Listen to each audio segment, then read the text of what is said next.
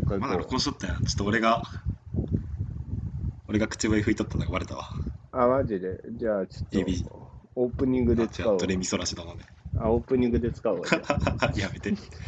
やめて。ドレミソラシドよ。うん、そうしようか。あ、なんか、なんかちょっと、か なんか風が、風のノイズがすごい。あ今ね、暑くて。ああ、そういうことね。申し訳ない。いやほん離れたらいける？聞ここれ。すげえ、だからこもってんだよ、だから。風のノイズ聞こえる？風のノイズは聞こえない。あいいじゃあいい感じ、いい感じ。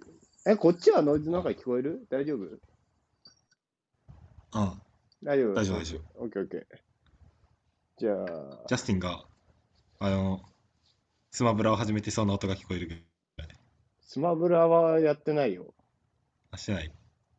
スマブラするといつも、なんか、キンみたいな音聞こえる。ああね、ああね、ピン、ピンっつって、タラララそうラララララあんな音聞こえてああね。始めたんかなと思って。いやいやいや、やってない。ああ、やちゅそれはね、それはやってない。なんだろうね、ヨーヨーが落ちてた、さっき一回。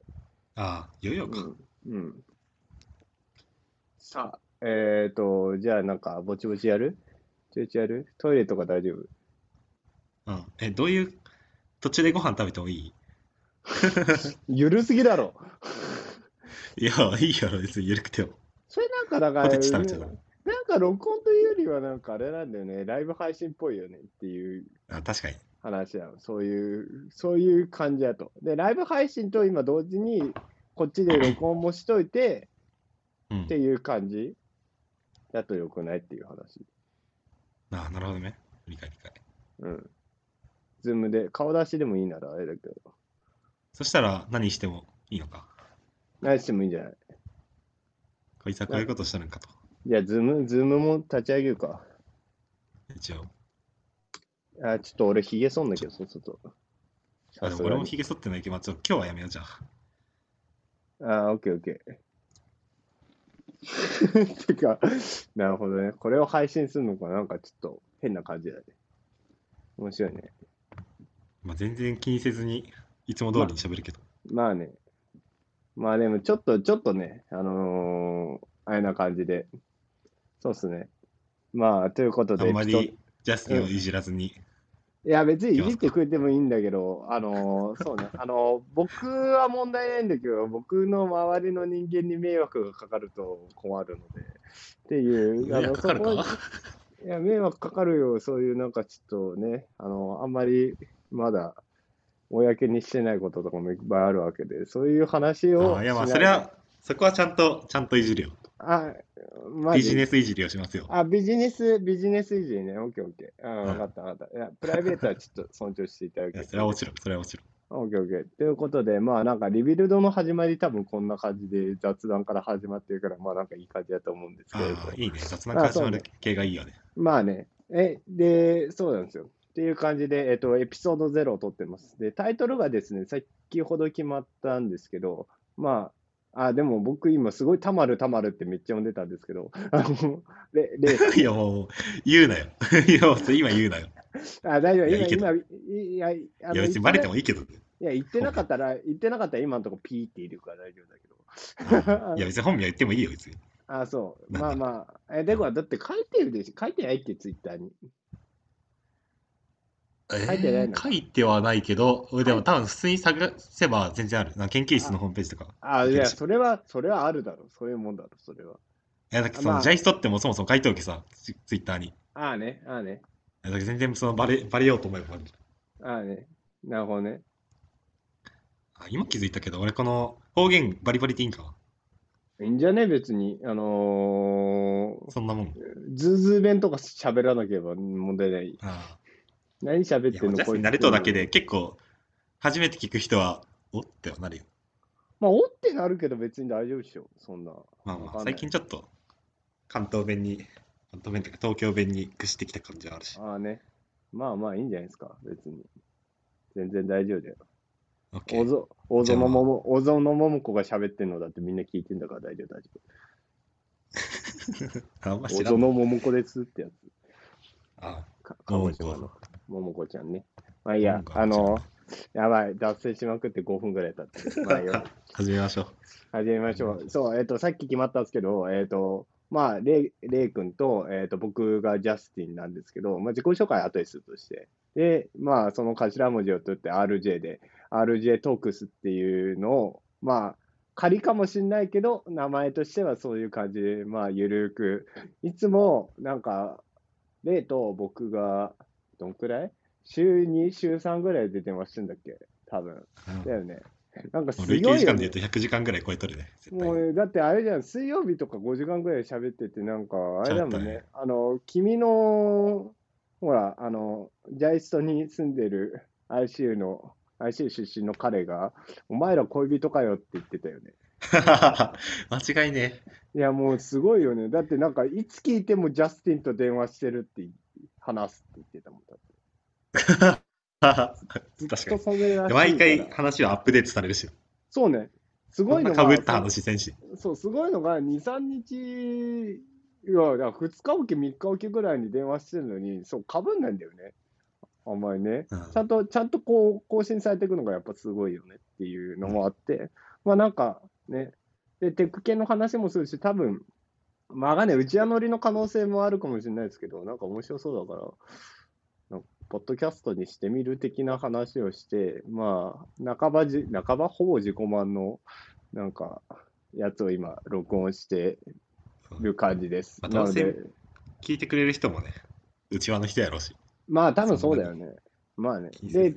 まあ、エピソード0なんで、で、多分まあまあまあ、1.5倍速から2倍速ぐらいで聞くのがいいのかな？あ僕がね、多分早口になっちゃうのが確かに。良くないから、ちょっと、ちょっとゆっくりめに、こんくらいのスピードで話すようにします。僕、多分さっきめっちゃ早かった。気をつけよう。うん。確かに、まあそれは気をつけんと。そうね。あのー多分内容的には本当に1.5倍、2倍ぐらいでバーって聞いていく方がいいので、まあ、それに合うように僕もちょっとゆっくりめで喋ろうかなという。このくらい、このくらいがいいよね。さっきやっぱ早かったよね。多分ね。まあ、そろそろ始めようぜ。始めましょうね。ということで、まあ、はい。RJ ラジオ始めていきたいと思います。イエーイってイいう感じエーイ。っていう感じでございまして、えーとですね、どうしましょう？じゃあ、自己紹介的なものをじゃあしましょうかね。とりあえずは。自己紹介。自己紹じゃあ、ジャ介スティンから。あ、ジャスティンから、えっ、と、はい、こんにちは、ジャスティンです。えっ、と、24歳、千葉県出身、東京都在住の、えー ジャスティンでございます。アイドルっぽく。そんな、なんか、おく便りメールみたいな。そう、えっ、と、リスナーみたいな。リスナーみたいな。えっ、と、どこまで個人情報出していいのかな。まあ、どうせうちわの人だろうとは思うけど、まあ、本名はツイッターでりょっぴっぴって調べるとあの出てきます。で、えっ、と、何をやってるかっていうと、まあ、大学院でヒューマンコンピューターインタラクションの研究室で、ちょっとそれっぽいことをやりつつ、ベンチャー企業で、あの、AI 系の技術開発だったり、プロダクト開発だったりみたいなことを最近はやってたりします。で、えっ、と、アイドル、えっ、と、乃木坂、欅坂とか、日向坂とかの坂道が好きで、あと、嵐はもうずっともう10、15年ぐらい嵐が好きで、もうあの、15年は嘘かもしれない。まあ、12、3年か。で、嵐のファンクラブ入って、なんかグッズ買ったりとかいろいろしてて。あとは落語やってたりとか、ヨーヨーを、まあ、ジャグリングのヨーヨーをやっていたりとか、まあ、そんな、なんか好き勝手生きてる感じですと。で、あの、話すのは、まあ、ちょっと滑舌が良くなかったりするかもしれないけど、あの、めっちゃ好きなんで、まあ、楽しい感じですよ。っていう、まとまりのない自己紹介です。はい、こんな感じです。レイさんどうぞ。はい。レイです。はい、えーっと、福岡県出身の、そんな、ちょっと言ってしまったよ、そんなこと。オッケー、いい福。岡県出身で、そうですね、ジャスティンとは大学が一緒で、東京の大学に行ってました。うんで、今は石川の、まあ、山の上にある大学院にうん、こもって研究をしています。で、研究内容としては、えー画像処理の研究室なんですけど、まあ、その中でも、まあ、機械学習とかを使って、まあ、画像生成っていう分野の研究を行っています。そうですね。他に、まあ、主な活動としては、まあ、そんな感じで、まあ、ちょいちょいその研究室でやってる、なんか画像処理の、なんか仕事とか、まあ、なんかそんな、ぼちぼちやってるって感じですね。で、何かな、あ、話す内容としては、俺のメイン、メインとなる場所は何でしょうね。まあ、なんかテック系、まあ、一応ニュースとかは追ってるんで、まあ、ニュース、テック系も話せるし、まあ、論文とかも結構見てるんで、まあ、論文面白いのがあったら、それも紹介しようかなと思ってます。あとは、まあ、やっぱ最近で言うと、バスケットボールですかね。バスケットボールは熱いですね。NBA の話もできますし、あとは、なんでしょうね。レース関連、車のレース関連だとか、あーちょっとジャスティンに毒されて、坂系が、坂系を聞くようになりましたね。待って、毒され、俺、毒したつもりはないんだけどな ジャスティンに言われる前に、俺が勝手に見始めたっていう。あそうそう。で、ちゃんと、あの、僕のが2年ぐらい先輩なんで、あの、知識系をインプットしたって感じ。インプットされた。うん。まあそうね。そうだけそう、そうですね。なんか、あの、なんか結構芸人とかの、まあ話すの、話を見るのが好きで、まあそれで、家系の、まあ芸人がやってる番組があるんで、まあそれを見たりとかもしてるんで、そうですね。割とバラエティ全般いけるかもしれないですね。あとは、まあそれこそ音楽。音楽で言うと、まあ洋楽もいけるし、あと、割と昔の曲が好きなんで、昔の曲の話も、が多いかもしれないですね。まあ、あとは、ちょっとだけタイの曲も話せますね。そんな感じですかね。タイいたんだもんね、去年。そうですね。去年、2ヶ月ぐらい、タイでね遊びに2ヶ送ってました。月か。あれ、もっといたと思ったけどな。そんなもんか。そんな、まあ、ちょうど今の時期、そうねマジで、1ちょうど今の週間前、去年の1週間前ぐらいから2ヶ月行ってたって感じ。そっか。あ、そうそんなもんか。なんでいやーそう、やけさ、なんかその、なんかダンス、い最近急にその涼しくなってきたやん。うん。で、去年はそれがなくて、なんか暑いままタイに行って、タイも暑いし、で、11月ぐらいに帰ってきたけど、なんか、もう寒いやろうなと思って帰ってきたんよ。うん。だけど何もその季節の移り変わりというものはあまり感じずに、そうだね。確かに。そうそう。な夏休みな伸びたな、みたいな、そんな気持ちでタイに。ああね。そっか、そうだったね。なるほどね。そっか、じゃあ、たまるがうちに泊まりに来てからもう1年経ったんだな。全然名前。あ、ごめん。じゃあ、今、ピーって出るわ。レイ さんね。レイさんが、あごめん、もうちょっと意識しないで。これね、これあれなんだよ。あのね、乃木坂のショールームで名前出しちゃいけませんとか言ってるのに、あの普段自分ので自分のこと名前であ、自分の名前で自分のこと呼んでる子が、あのバンバン口に出してて、じ放送事故が起きるっていうのがあって、まさに今同じことを俺今してて。いや、まあ、それ、え、でも、だからあんまタマルでこう浸透してほしくないけどさ。あ、オッケー、例例でいこう。そうタマルがわ知られるのはいいんやけど、オッケーオッケー。えじゃあ、ちょっと待ってこの、この1分ぐらい今カットね。オッケー。いやさ、まあ、じゃあとりあえずあ、例が、そう、去年ね、ちょうどね、僕が、と、んそうね、大学の近くに引っ越してきて、で、いろいろ引っ越し手伝ってもらったりとかして、なんか1週間ぐらい泊まってたんだけど、そこからもうそうです1年経ったね。そうね。なあ、早いあれからもな。1年も経ちましたね。早いな。君あれだよね、VRST だっけ？な何しに来てたんだっけ？IVRC。IVRC か、IVRC のデモか。それで来てたんだよね。そうそうそう。懐かしいな。あれで東京大学でね、大会、IVRC っていう大会に出た。ね。もう完全に俺が、俺が東大だってのがバレるけどね、そうすると。まあいいや。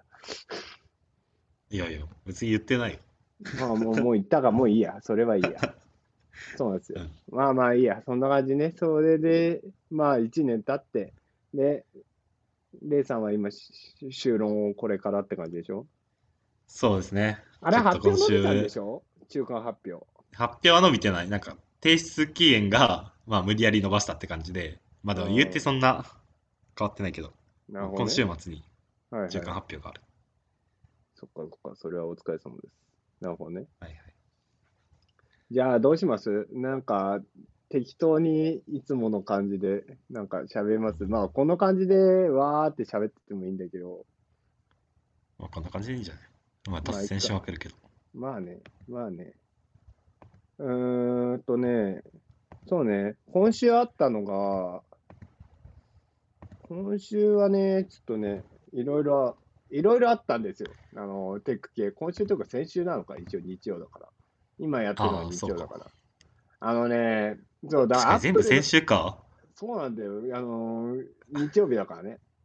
でもさ、うんだから、先週はアップルの発表会と、フェイスブックの発表会と、いろいろあったんだはよいはいはい。そう、だかありまら、したね。めっちゃあって、いや、個人的には、あ、じゃあ、まず、じゃあ、アップルの話からすると、俺、珍しくアップルのキーノートまだ見てないんだけど、あの。アップルウォッチが2機種出て、iPad が2機種出たんだよね。多分。ああ、はいはい。で、アップルウォッチが、あ iPad のはいはい。あ iPad はあの普通の無印の iPad と iPad Air が出たんだよね。エアーね。うん。で、Air がめっちゃいいっていう話なんだけど、うんそれはなんか見た見た。そうそう、えっとね、で、Apple Watch がね、あのー血中の酸素濃度が測れるようになったのね。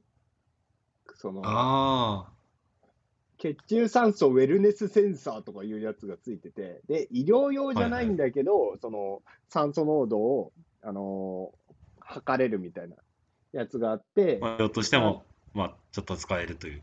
そうそうそうそう、まあなんかちょろっとカジュアルに見るぐらいだと思うけど、あのーコロナで、あのーコロナかかると酸素濃度が減るみたいな話があって、それを、その数値意外と大事みたいな話が実は昔あって、それに多分使えそうだなっていう話と、あとは、その、僕の友達で心臓病を患ってる、生まれつきね、心臓病の子がいるんだけど、その子とかもうん。すごい酸素濃度を測れるようになったのはめっちゃ良かったって言って、うん。発表の。翌朝には、あの注文してたね。注文してたんだけど、発売がね、9月18日だったんだけど、あの発表の、発表されてから多分3時間後ぐらいに予約したらしいけど、出荷は10月4日って言ってた。うわら、めっちゃ時間かかるね。そう、めっちゃかかる。つってた。シリーズ6、うんめっちゃ人気。で、あと Apple Watch がもう一個、そのアップシリーズ5って一個前の時から心電図を測れるセンサーがついていて、で、それがついに日本でも、あの、厚労省の許可が下りたっていう報道があって、で、まだでもオンにはなってないらしいけど、まあ、近日中にオンにもなるらしいから、あのそうだね。心臓病の彼は、本当にもうだから、モニタリングにめっちゃ使いたいっていう話をしてた。うん。いいね。そまあいいけど、う。うん。ちょっとなんかその、アップルがいろいろやりすぎとる感はあるけどね。まあ、なんなんかか全てのデータがやっぱアップルになんか集約されつつあって、ちょっとそこはまあ確かにね。確かにね。他のウォッチ系がもうちょっと頑張ってほしいなという気持ちはあるな。フィットビットとか、ね、サムスンギャラクシーウォッチとかあるけど、結局、まあだから、その、ウォッチ、ウォッチが最初に出た時は通知をあの iPhone じゃなくて時計で見るっていうモチベーションだったのが、うんそそれがあの運動のモニタリングに変わっていって、で、大体今あるやつってみんなそうだと思う。そうなんだよね。で、うん僕、シャオミのミーバ、シャオミのミーバンドっていうなんか3000円ぐらいのやつをつけてるんだけど、これはもう完全にトラッキング用なの。そのうん歩数とか運動とかの。えー、他の時計メーカーがやろうとしてる、例えばカシオさんとか、あそこら辺がやろうとしてるのも完全にそうなんだけど、そこからやっぱ一歩進んで、健康志向にこう、なんか持ってこうとしてなるのは、なんかアップルウォッチすごいなっていうのは思って、っていうのは、あの、あれじゃない、運動とかはまあ、取るのは大事だけど、まあ、どっちかっていうと、なんか、若干エンタメ要素が入るけど、アップルウォッチのああいう、まあ、ちょっと医療っぽい話を絡めてくると、みんなちゃんと持った方がいいんじゃないかっていう気持ちになってくるから、医療機器として。そういう意味では、まあそうだねなんかうまいのかなっていう気はすごいする。まあ、ニーズ的な部分もあるやろうしね。まあねコ。ロナとか、まあ、コロナ以前にもそうやし、ちょっと運動がやっぱ注目されつつあるし、うん健康かな。だからなんか、お年寄りがつけて、こう、あ、だから転倒検知とかもあるもんね、アップルウォッチ。階段でこ、階段でここけたときに、あの、はいはいその親戚とか、その息子さんとかのとこに連絡が行くみたいな話とかもあったりするし、いや、アップルウォッチすごいんだよね。あそこら辺までの完成度とエコシステムがあるウォッチは、アンドロイドとかでも、はい、なんかね、出してくれればいいのにっていう気がするけど、いまいち完成度低いよね、他はまだ。ちょっと。まあ確かに。まあ、アップルは、まず、アップルウォッチとその iPad がやっぱ強いっていうのはいやー、本当そうなんだよねそう iPad、アップルウォッチな、ちょっと悩んでるけど、まあ、iPad は、iPad Pro が今年出たから、プロのアップデートはなかったけど、iPad Air が、なんか、で A14 もっていう、本当にさ、そうそう、なんか iPad Air の方が良くない？プロより。えっとね、あまあ、その話、それをちょっと思ってはいたんだけど、えっとね、プロセッサーがまず A14 っていう、今、あのーまだどこにも出てなかった新しいチップで、普通チップは iPhone にまずついて、大体 iPhone に、うん。あのと新しいのがついて、そこから iPad に行くっていう流れがほとんどで、しかも大体 iPad Pro からいいのがついていくはずなのに、今回は iPad Air が A14 っていうのがついて、しかも5ナノのチップなんだよね。え5ナノってやばくない？っていう話。え、やばい。だからあの、あれじゃないですか、そのチップセットでよくな、あの、最近7ナノが来てるとかで、ああの、インテルが7ナノがうまくいかなくて、まだ11ナノで頑張ってますみたいな話がある中で、アップルは A14 で5ナノに手を出したという話なんですね。もしそれで、ちゃんとパ、で、あれなんだよ、機械学習のパフォーマンスが旧 iPad Air に比べて10%、ニューラルエンジンが上がってるとか、そういうは、え10%じゃ嘘、10倍、10倍、ニューラルエンジンが10倍速くなったとか、なんかね、あの、ベンチマークはまだちゃんとは出てないと思うんだけど、なんかそういう感じが出ていて、でめっちゃいい。だからコスパはすごいいいし、で、iPad Air で新しい Apple Pencil も使えるし、スマートキーボードフォリオも使えるし、何よりタッチ ID なんだよね。え？タッチ ID なんだよね。タッチ ID なの？タッチ ID。な。あの、iPad Air はさ、Face ID なんだけど、iPad、うん iPad Air も、あの、iPad Pro みたいな外観に変わって、そのホームボタンがないくて、うんうんその、こう四角い感じのになったんだけど、タッチ ID を電源ボタンに搭載したんだよ、iPad Air。そはのよく Android 電源触れば、タッチ ID と同じってことになる。そうそうそうそうそう。よくさ、Android にさ、であのあるやつで電源ボタンに指紋センサーついてるのとか、よくあるんだけど、あれが iPad Air についたの。Apple 製品として背面にみたいな。そうそうそうそう感。背面じゃない、横横のボタン。横に？横のほら、あの、サイドの電源ボタンを、電源ボタンを押すと、えこれでタッチ ID できる？そうう、んそれがタッチ ID にええになったの。こんな薄いのに。そう。だから、あのー見た目はすごい、あの、ホームボタンもなくてスッキリしてんだけど、こう電源を解除するときに指紋の認証がいくっていうのがだいぶ良い。で、あのーやっとタイプ C になりますね、iPad Air は。ああね、プロと一緒で。それはいそう、いです iPhone、よね。iPhone と旧 iPad はまだタあのライトニングだけど、iPad Air はやっとタイプ C になりいやましたね。やっぱそう考えると、全然その iPad Air、まあちょっとその多少さ、なんていうの、うん。容量とかは減るやろうけど、iPad Air って全然いいやんって。えっ、とねそそう、あのー iPad Pro と違うので、違うのだと、まずはメモリー量が若干少ないっていうのがあって、そういう意味でゲームをする人は iPad Pro の方がいいかなっていうのと、ああとは容量が iPad Air は256ギガまでしかないんだけど、ーま iPad, iPad Pro は1テラまであって、だか、ら、がっつり仕事をする人とか、そっちの動画編集とかやる人は、ああ、なるほどね。うん。あはいはいああとは iPad Pro の方があのカメラがなんか多くて、あとライライダーのセンサーがついてるのね、iPad Pro。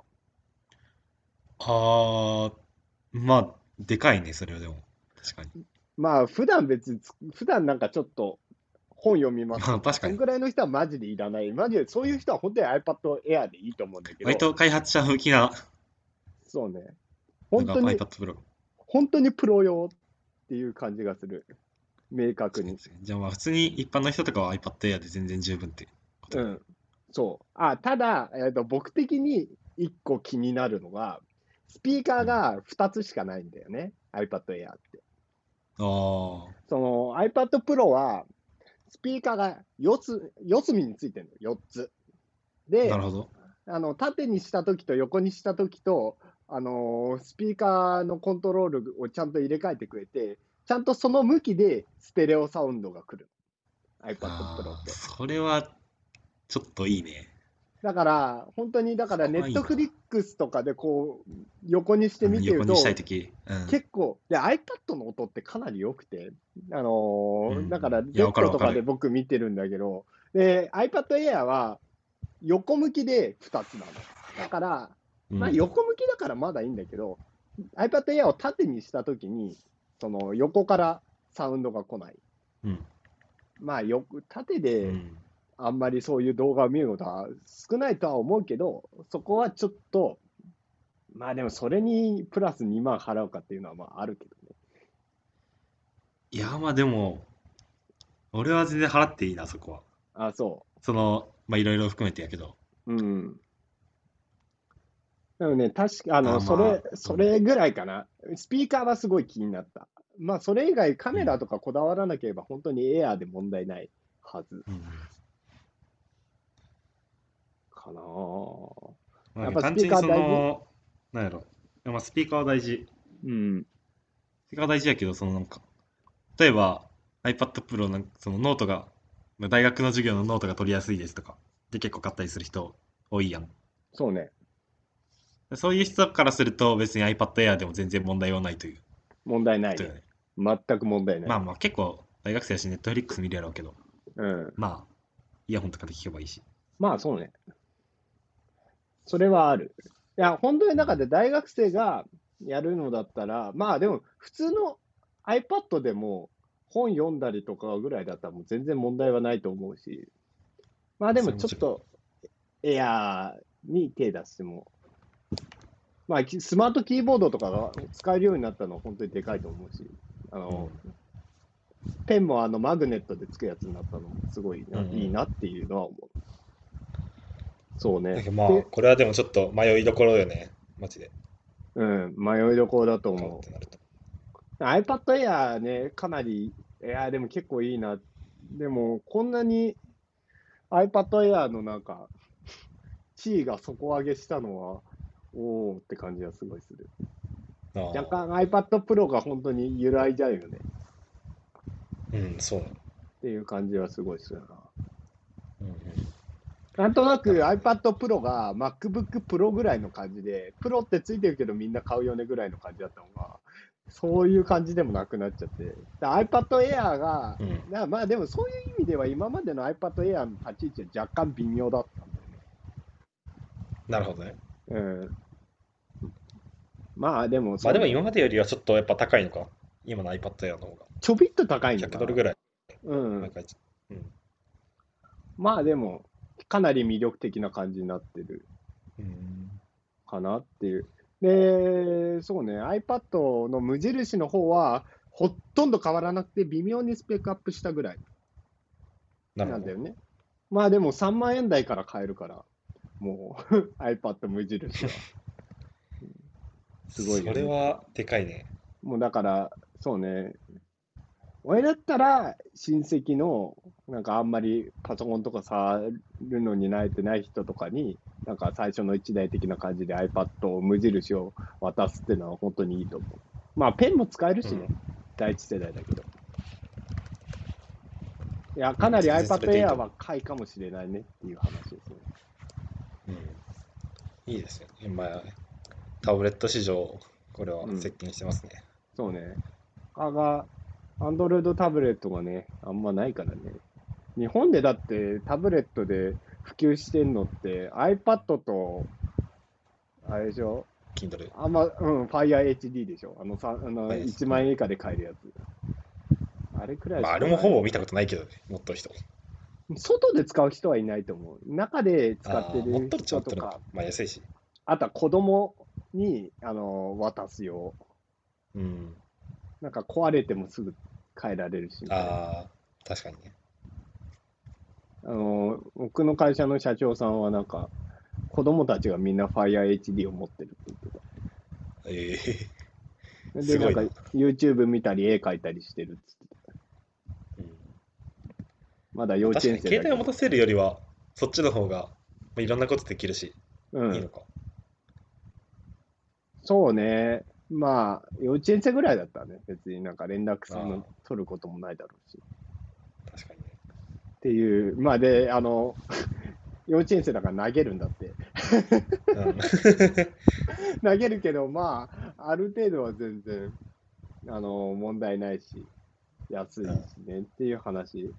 FireHD のキッズモデルとかだってもうね、キッズモデルはなんか周りにバンパーがついてて、で、14,800円。おお、32ギガで。いいね。いやー、めっちゃいいよね。ええそう。もうできたら、買いそう。うん、FireHD マジであり。FireHD で本読むとか全然ありかなっていう気がする。旅行先に持ってって、こう、二人で絵本読むとか、二人でというか子供とね、うん子供に読み聞かせするとか、そういうのいいかなっていうのはありますね、アプローチ。あとね、iOS14 が新しく、あの、あ正式版が出ましたけど、あ、エンジニア泣かせの iOS14 そうですか？マジで、マジでやばいよね、これは。え なんか発表の次の日に、何？実装された、実装っていうか。正式版がね。うんこの、これ、えーこれの話は僕がしていいのかな？大丈夫かな？えタマルはどのくらい知ってるかわかんないけど、iOS14、全然知らん。なんかそのエンジニアが大変そうぐらいしか知らん。iOS って、そのベータ版がね、その、え iOS の年間スケジュールを言うと、えー6月に WWDC をいつもやって、iOS の次期バージョンはこうなります。で API もこうなりますって、だから開発者の皆さん頑張ってくださいっていう発表がまずあって、それからベータ版が出て、クローズドベータが出て、パブリックベータが出て、で、ベータ版がどんどんこう上がっていくわけで、で、今回は多分ベータ7、8ぐらいまでいったのかな。ではいはい。で、ベータ版が終わった後に、GM 版っていうのが出るんですよ、iOS。ほあの、iOS も Mac、MacOS もあって、あの、GM って何の略かな。要は最終ビルド、あ、ゴールデンマスターっていうやつ、GM っていう。ゴールデンマスター版っていうのが、あの、もう、あの、機能追加とかは、えっ、と、基本的にしなくていいし、ほ、ほとんどバグも潰し終わってて、もうほぼほぼ、あのリリース版と同じですと。ただ、あの軽微なバグがあったら、バグのトラッキング送ってねっていう状態なわけで、で API とかもそうで一旦フィックスされたもので、でそれであのテストをするっていうのが通例なんだよね。GM 版って。うん。で、GM 版っていうのは別に14に限らず、そのマイナーバージョンとかにもあって、13.4の GM 版とか、そういうのもあるんだけど、うん。まあ、とりあえず GM 版が出るまでは、こうね、また Apple のよくわかんない仕様変更に振り回されて、で、終わった後にコーフィックスでテストをして、これで OK ってなって、正式版と同時に、あの新しい OS のバージョンのアプリが出るっていう感じなんだけど、この間何があったかっていうと、GM 版いつ来るのかな、アップルのイベントだなって言って、こう、開発者がアップルのイベントを見てると、明日正式版配信しますっていう発表があって、はってなって、で GM 版はそういうことか。あれ？テストできなくない、っていう話になるわけで、で、でアップルのイベントが深夜の1時から、うん。うん1時、2時ぐらいからあったの、2時ぐらいからあったのかな。で、深夜の3時半ぐらいに GM 版が送られてきて、うんで、で、その iOS14 の正式版が、その日の夜9時とかだったの。配信が。はいはい。だもう GM 版から正式版まで24時間ないみたいな、ちょっとよくわかんないじ事態になってて。大体、まあ、まあ、それは、うん。大体その OS の最新版は、大体2週間ぐらいある、その GM 版のテストの期間っていうのは、通常。うんうんっていうのも、あのスケジュール的にその9月のイベントで、新しい iPhone が発売あの発表されて、で、その発表イベントが終わった後 GM 版が出て、で、2週間ぐらい経って iPhone が発売されるんだけど、その2日ぐらい前に配信みたいな感じ、新しい OS が。うんなんだけど、今回は本当に十何時間しか GM 版がなくて、だからデバッグとかが全然終わってないところが多くて、ポケモン GO とかは、と当面は iOS14 対応しませんっていう話になってて。ああ、なるほどね。それは、なん、どうした？急に。うん、アップルどうしたって感じなの。ああ真相は分からず。で、もももう一個あって、iOS14 の GM 版のダウンロードもまあ時間かかるんだけど、iOS14 の GM に対応した X コードの GM 版があって、はいはい。それがね、あの公開された直後は、サーバーのキャッシュかなんかが問題で、あの正しいやつと1個前のバージョンと、なんか、うん、どっちがダウンロードされてくるかガチャみたいな感じで、iOS、あ、違う、X コードの最新版の GM をダウンロードしたのに、蓋を開けてみたら、前のバージョンのやつがダウンロードされてたみたいで事態が発生して、さらに混乱してた。しかも、X コードって10ギガあるんだよ。だから、10ギガダウンロードしきって開けてみたら、あ、違うじゃんみたいなことが起きて、うんすごい大変だったっていう話がなってた。だその X コードの GM 版がないと iOSGM 版のコンパイルができないから、そもそも。うん。そうね。やばいよ。え、まあ、今、解決した？ってことよね。えっ、といや、だから、そうでもない。あ、GM 版のその X コードはもう大丈夫。うん。X コードは大丈夫なんだけど、もちろん当たりを引くまで 10GB のダウンロードを繰り返す必要がありますみたいなツイートが流れててめっちゃ面白かった。そんなことある。そう。だから iOS14 対応してないのはあれか、ポケモン GO とか、動物の森ポケットキャンプとか、あとパズドラとか、モンストとか、ゲーム系？うん、あとは PayPay もちょっとやばいかもしれないって言われてて、まあ PayPay に関しては僕 iOS14 のベータ版からインストールして使ってたけど問題はなかったから多分大丈夫だとは思うんだけど、まあニコ動のアプリとかも結構不具合が観測されてるらしくて、っていう感じ。なるで iOS14 自体は。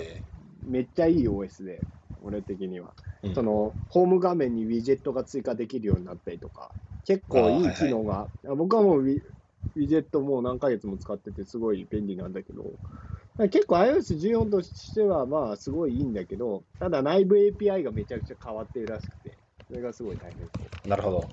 で、ビッグス、えーで、ああの、ついでに言うと、あのー、Apple は MacOS11 ビッグサーっていうのを今度出すんだよね、Mac の。WWDC、ほら、多分レイもさ、一緒にさ、WWDC6 月見てたから、見たね。だけどさ、そうそうそう、あのね、Apple 製品持ってないのに WWDC をね、見見るって感じだったけどさ。あれそうでそうで、 Big Sur っていうのが出るんだけど、 Big Sur も Big Sur で、かなりいろいろ API 変更があって、その仮想化とかをやるハイパーバイザーっていうのがあるんだけど、普通のう Mac に。Mac というかうん。Unix 系の OS、まあ Linux とかもよくあるんだけど、そこの API コールがだいぶ変わっていて、でだから、あの Big Sur のベータ版で Docker が動かないとか、ああー、なるほど。そう、ドッカー動かないとか、あとはなんか、そこら辺の仕様変更で、ホームブリューでインストールしようとすると、入るやつと入んないやつがあるとか。あれなんか、ブリューがなんか廃止されんかったっけ？ブリューはあるよ。ブリューはある。何が？なんかなくなったみたいなのを見たような気はしたんやけど。えっ、と、Python とか Ruby とか Perl とかが Mac にあのし最初にから入ってたんだけど、それが廃止されるっていう話はある。あーあ、そうなんや。そそれう。だか。から、あの、ホームブリューをインストールするのに Ruby が使われてたんだけど、それをバッシュで書き直したみたいな話がこの間。ああ、バッシュコマンドでインストールできるようにしたっていうのはあって。うん。あ、それはいいね。うん。それはいいというか、なんでずっと Ruby やったのって疑問やったよね。えホームブリュー自体が Ruby で書かれてんだよ、全部。うん。だからなんか、だからめっちゃ遅いんだけど、毎回。ただ多分簡単なんだよね。そうそう見る感じ。すごい。あの、あと、ホームブリューの、あの、インストールするパッケージの設定とかも全部 Ruby で書くから、そういう意味では、まあ、すごい書きやすかったんだろうけど、まあ、そういう感じで MacOS の方もだいぶ混乱をしていて、Apple ちょっとどうにかしてくれよっていうのと、僕はこのまま Apple で開発を続けてて大丈夫なんだろうかっていう気は若干してる。確かに開発環境がちょっと脅かされつつあるし。そう、だからなんかもう最、まあ、Windows か Linux Windows のに。まだそうでもないけどね。あ、そそれこそ、なんか Docker もようやく WSL になったし。ううん。だけど最近で言うと WSL にで CUDA が使えるようになったっていう。いや、だからね、CUDA 使えるの本当にいいよね。CUDA 使えないとかありえないじゃん、Mac。までもままだわからんね。まだそのファストリング、なんか一番最初のなんかベータ版みたいなうん。のをフォローした人しか使えなくて。で、ファストリングはなんかすごい定期的にエラーが出るんよ。そはのマジで解決するのがすごい大変なぐらいの、そのバージョンの違いとか。あ。でエラーが起きたりとか、よくする。それは CUDA あんまり側の問ファストリングは題なの？いや、あ、じゃあさそれは Windows の話。うんうんうん。なんか、CUDA 関係なく、そのファストリングで、まあ、その一番早く更新が起こる、まあ、一番頻繁に更新が起こるんやけど、その、だけどあんまりそのテストされてない状態で更新ができるっていう、まあできるというか、テストされてないけど、その最新の機能が使えるよっていうのが、まあ、ファストリングで、うんうんうんうん。だけどその、まあ全然 頻繁にやっぱエラー起きるし、なんかそのエラーでなんかその、インストール止まったりとか、俺の場合やったら WSL 起動せんくなったりとかはよくあったんやけど、マジ？起動しないんだ。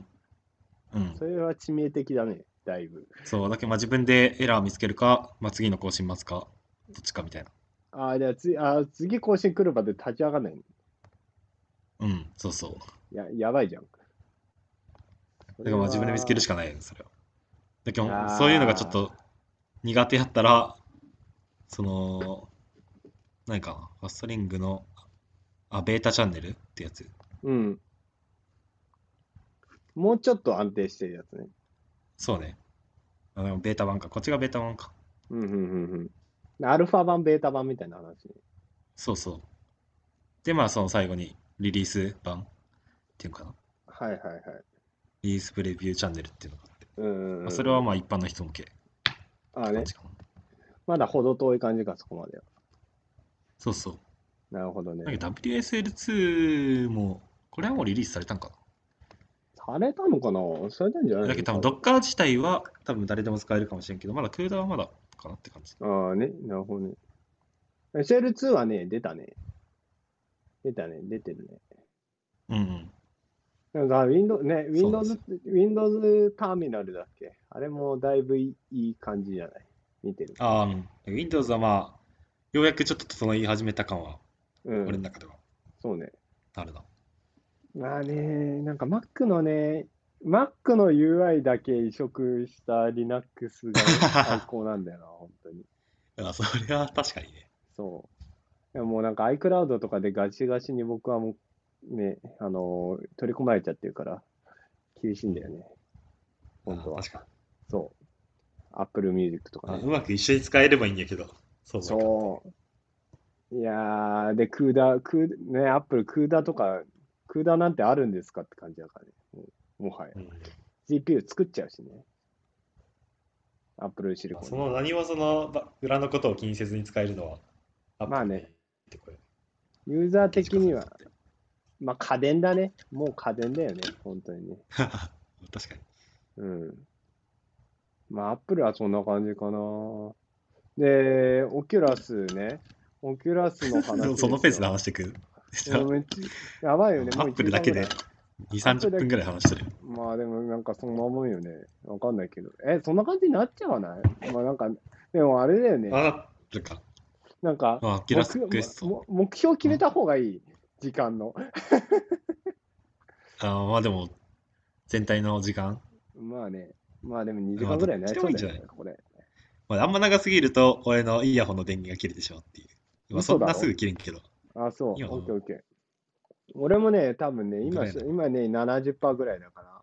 そんなまあ、俺も2早くない？時間過ぎるとやばいかな。まあまあ俺まあ、50%。さっき70%やったっけ？やばい。じゃあまあ、一旦、一旦、ま仕切り直しかもしれないけど。もちろんそんな、こんなテック、テックに全振りしとって大丈夫？ああ、じゃあ何？じゃあ、えっとね、いや、えっちょっと一回挟む？他の？一回挟んでもいいよ。じゃあ挟む？俺別に Oculus は、 Oculus マジすぐ終わると思ったけど、まあなんか挟もう。あーじゃあえ Oculus じゃあじゃあ2あオッケーじゃあ、じゃあ、あれだね、あのー交代交代にしましょう。だから僕が話、なんかの話をして、たまるじゃねえ、じゃあ待って、じゃあ今のカットね。オッケー。えっと、だ僕がなんか話をして、僕がなんか話をして、レイさんがなんか話をしてっていう感じにしましょう。じゃあ、うんじゃあ次、レイさんのそういうことか。難しいな。そんなに、そんな、なんか全部知っとるぐらいで、詳しくは調べてないんよな。ああ、まあ、あいいよそれで言うと、なんでしょうね。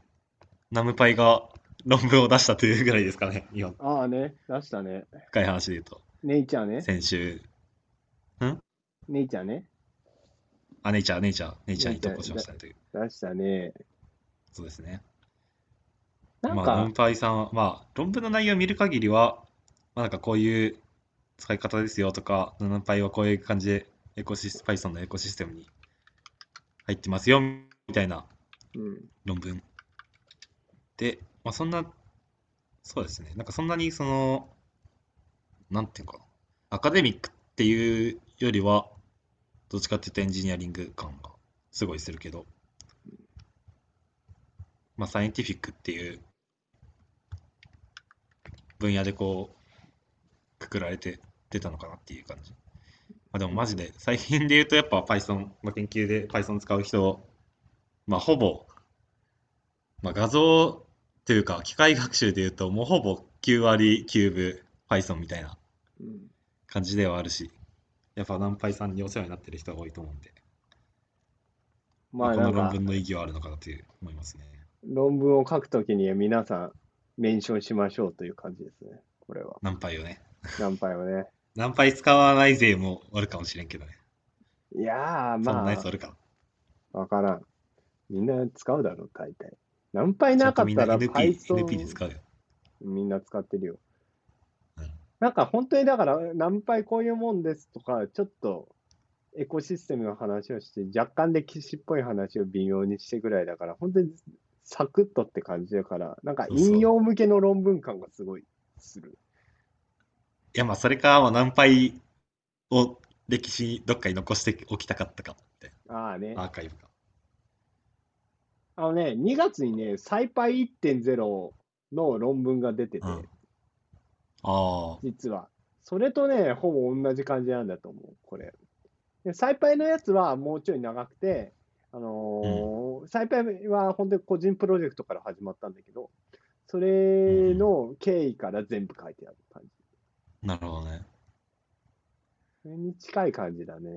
なんかこれを見て新しい情報があるかっていうとないよね。特にない、特にないけど、この著者のなんかバックグラウンドがバラバラすぎて、これは何なんやろ？オープンソースで作ったっあ、そうそうそてことなのか。う。うん。一番コミットした人順みたいな感じなのか始めた人順みたいな。な。うん。すごい。そうだよね。まあでもやっぱこうやって見るとやっぱ、なんかトップクラスの企業に就職した人が、で働いてる人が、やっぱコミットするのかなっていう感じはうんうんうんうんうん。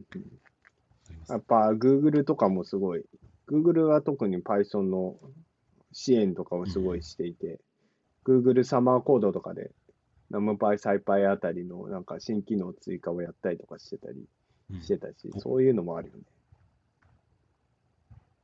日本人がおるな。マジ？あ、いや、日本人じゃないや。日本人じゃないけど、メルカリで働いてる人が来て。へえ。あ、聞いたことあるわ、それ。あ、そう。うん、なんか聞いたことある。デイビッドさん。えデイビッドなんて人あ、あ、この人ね、デイビッド。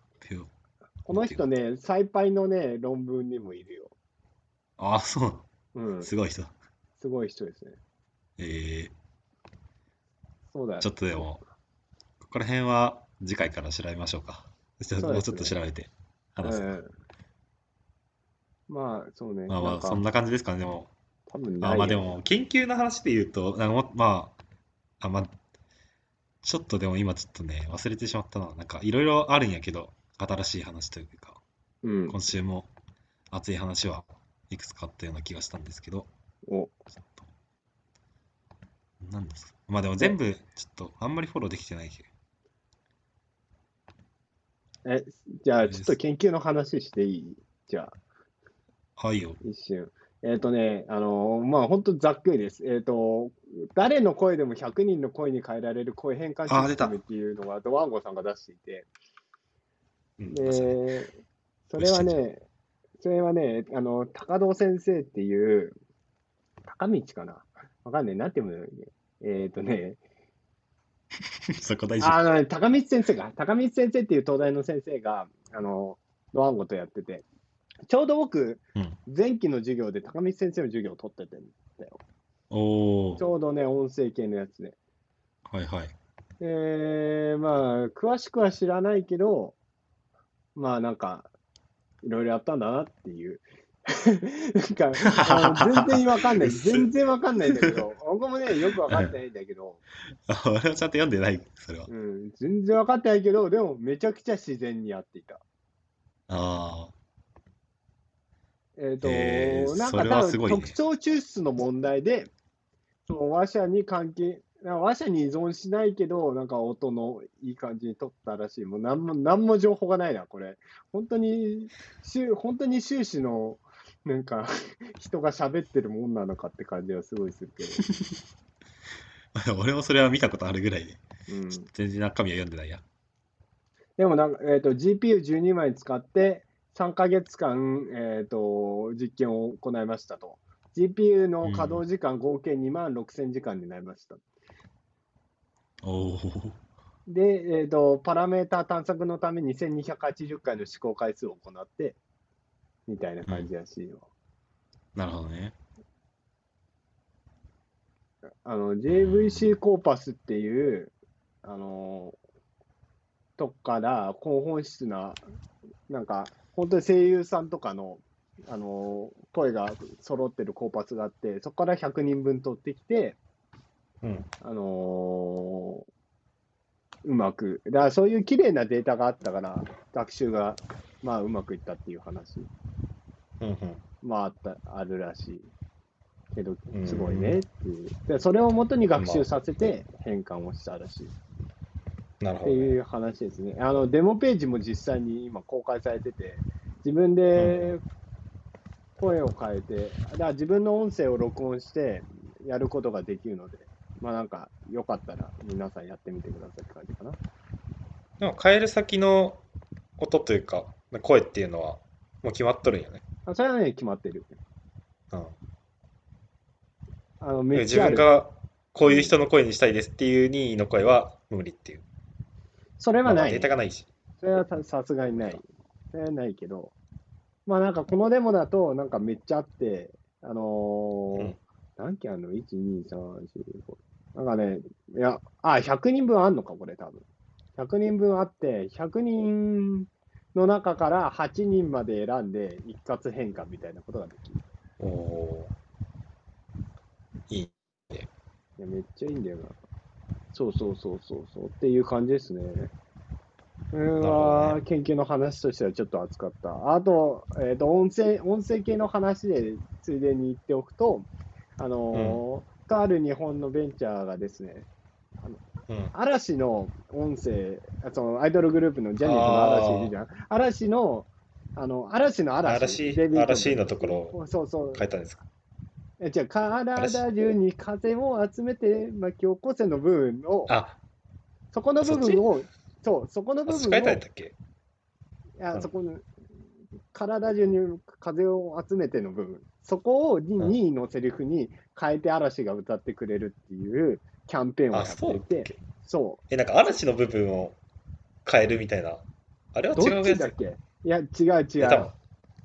いや、どいや、どこ、え、いや、多分そこだと思う。え、どこの部分なんだろう？俺間違ってるかな？ごめん、間違ってたら、ちょっと俺、ちょっと、間違ってたらファンクラブの会所返しに行くわ。ちょっと待って。大丈夫かな？じゃあ俺にくれ。やだ。高いんだよ、あれ。まあでもそれでの歌詞を、2位に書き換えると。そう、歌詞を2位のところにあーあ、体中に風を集めてとが、まあ、嵐とか、まあ、嵐も含まれる。どっちもか。うん。まそ半分ぐらいじゃそれをね返して。それをね、変えてくれるやつをあって、半分って何？割るの？会員証。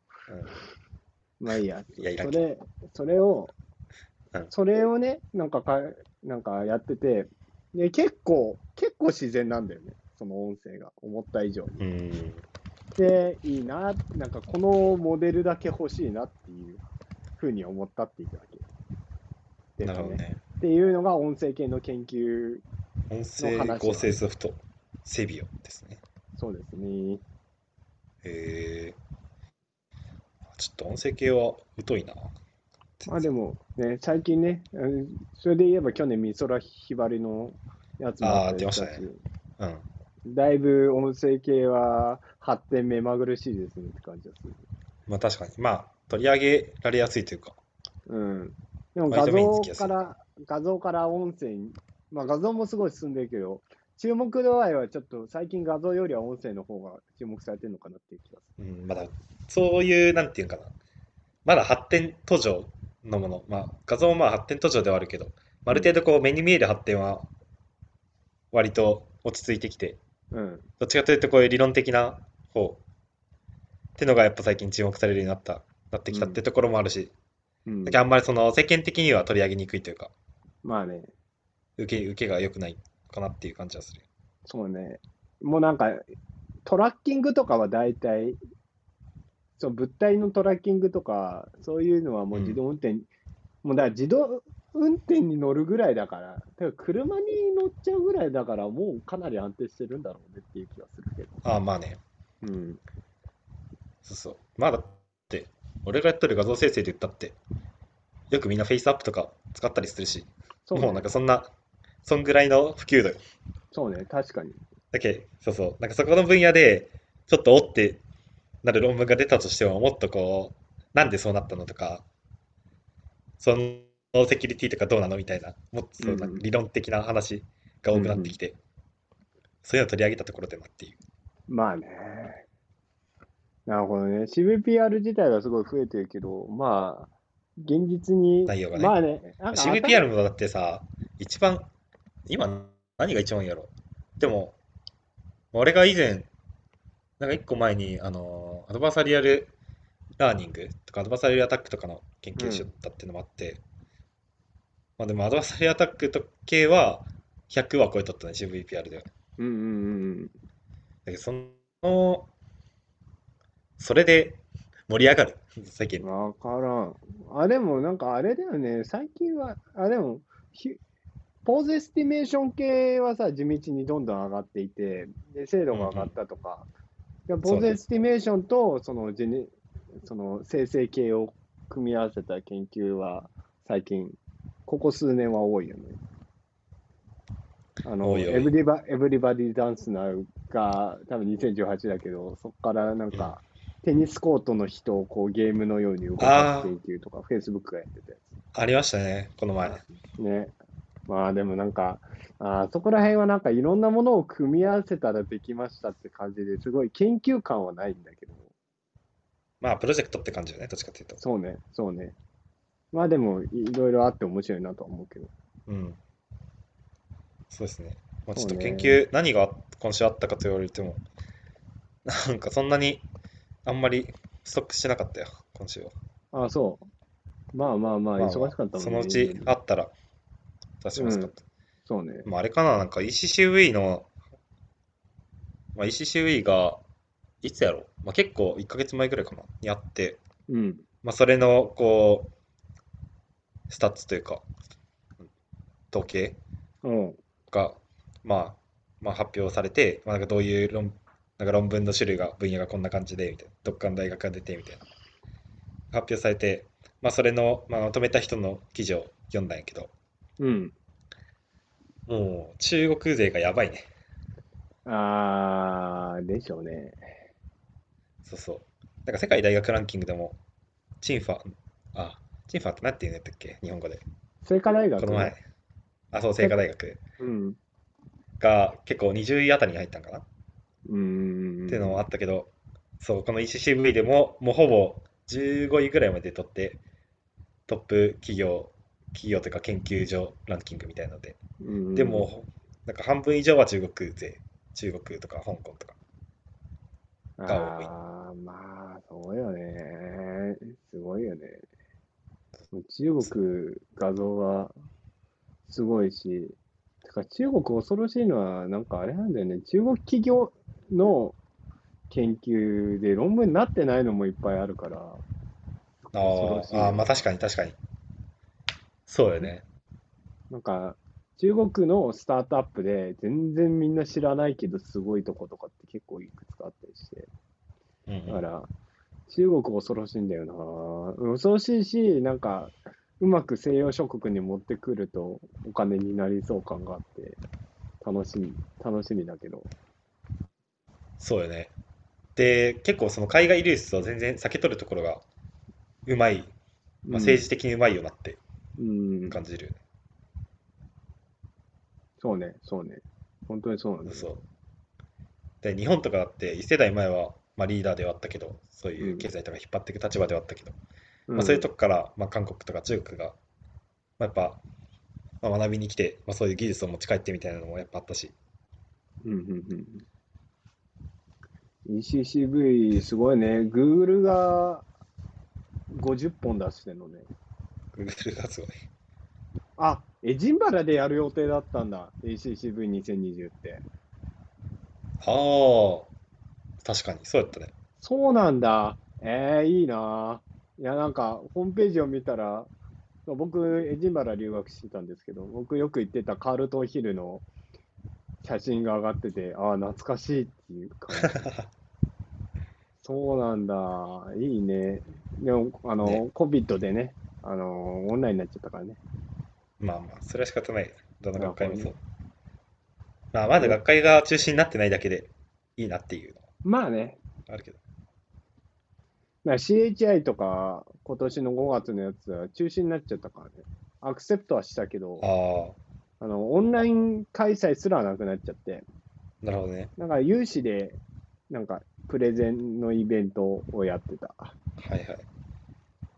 ああ、だそうそう、時その、それ言うと、今、 NeurIPS の、なんか、チケットの申し込みが開始したんかな。あ、しただね。けど、本当は、その実際 COVID とかでオンラインじゃなかったら、なんか人数に制限があって、まあそのチケットもすぐ売り切れてしまうみたいな状況なんやけど、オンラインになったから、なんかチケットも売り切れずに、結構誰でも入れるようになって、そうね。まあそれはいい点よねと。しかも学生25ドルでしょ。めっちゃいいよね。うん。ちょっと買おうかな、普通に。それは、 NeurIPS うんは熱いよね。ねうん暑い熱い。毎年熱いし、いや、25ドルで聞きまくれるの最高でしょ。う。うんん、えぐい。うん、かなりいいよね。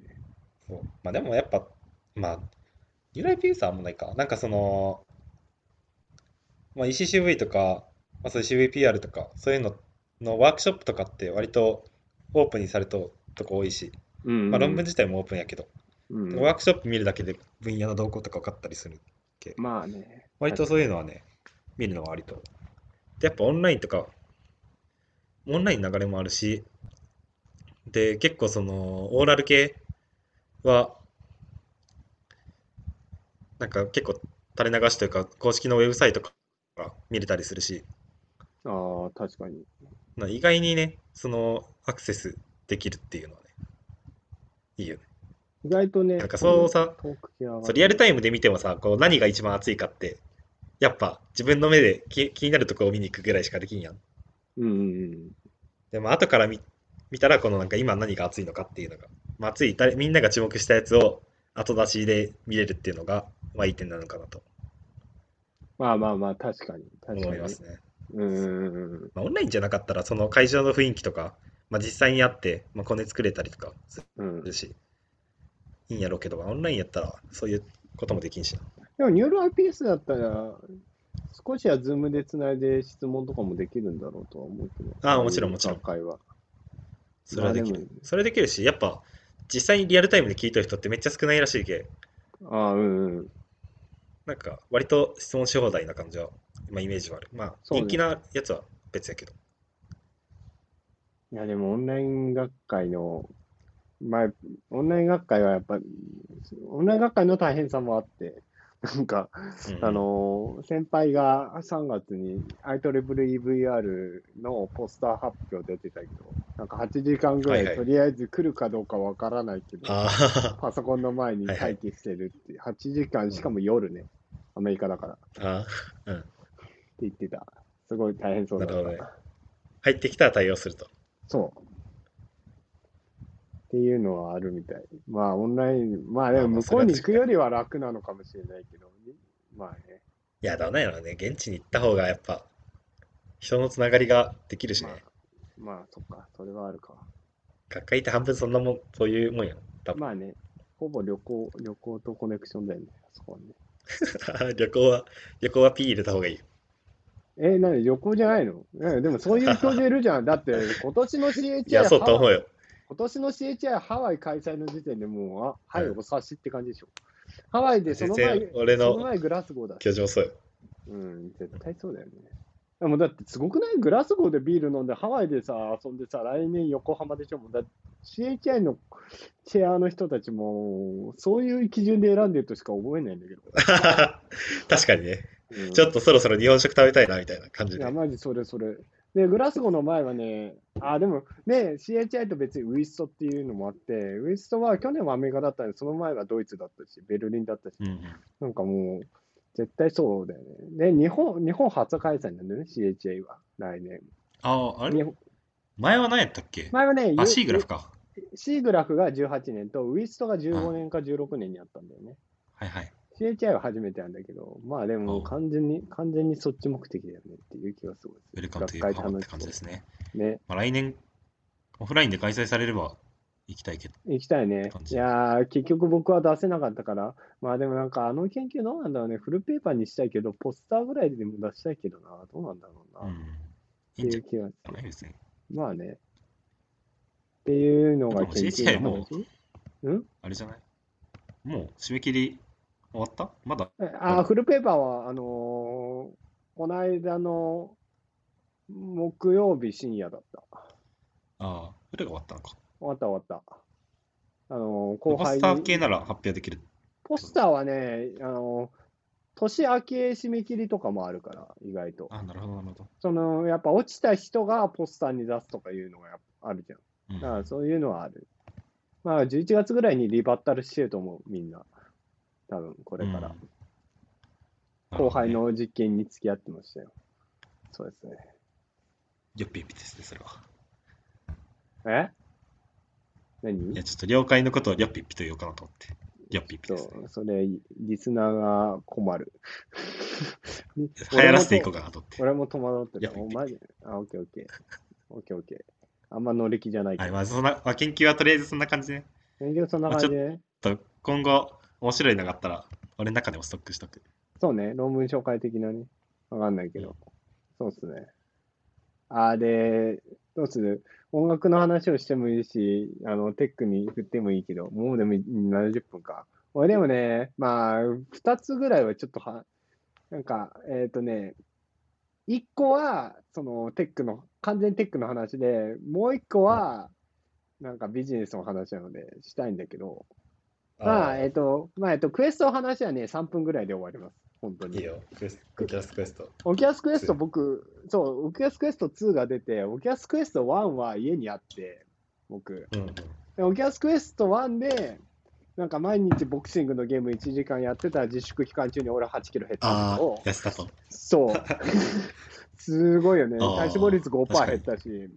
俺も買おうかな、 Oculus Questあ、2はね、本当に買った方がよくて。で、2がそうちょうど発表されたんだけど、あのーなんだっけ、性能がね、全体的にめっちゃ上がっていて、あのー例えば、フレッシュレートが 72Hz なんだけど、それが 90Hz に今後上がるって言われてて、ほで、あとは液フレームレートあ、リフレッシュレート。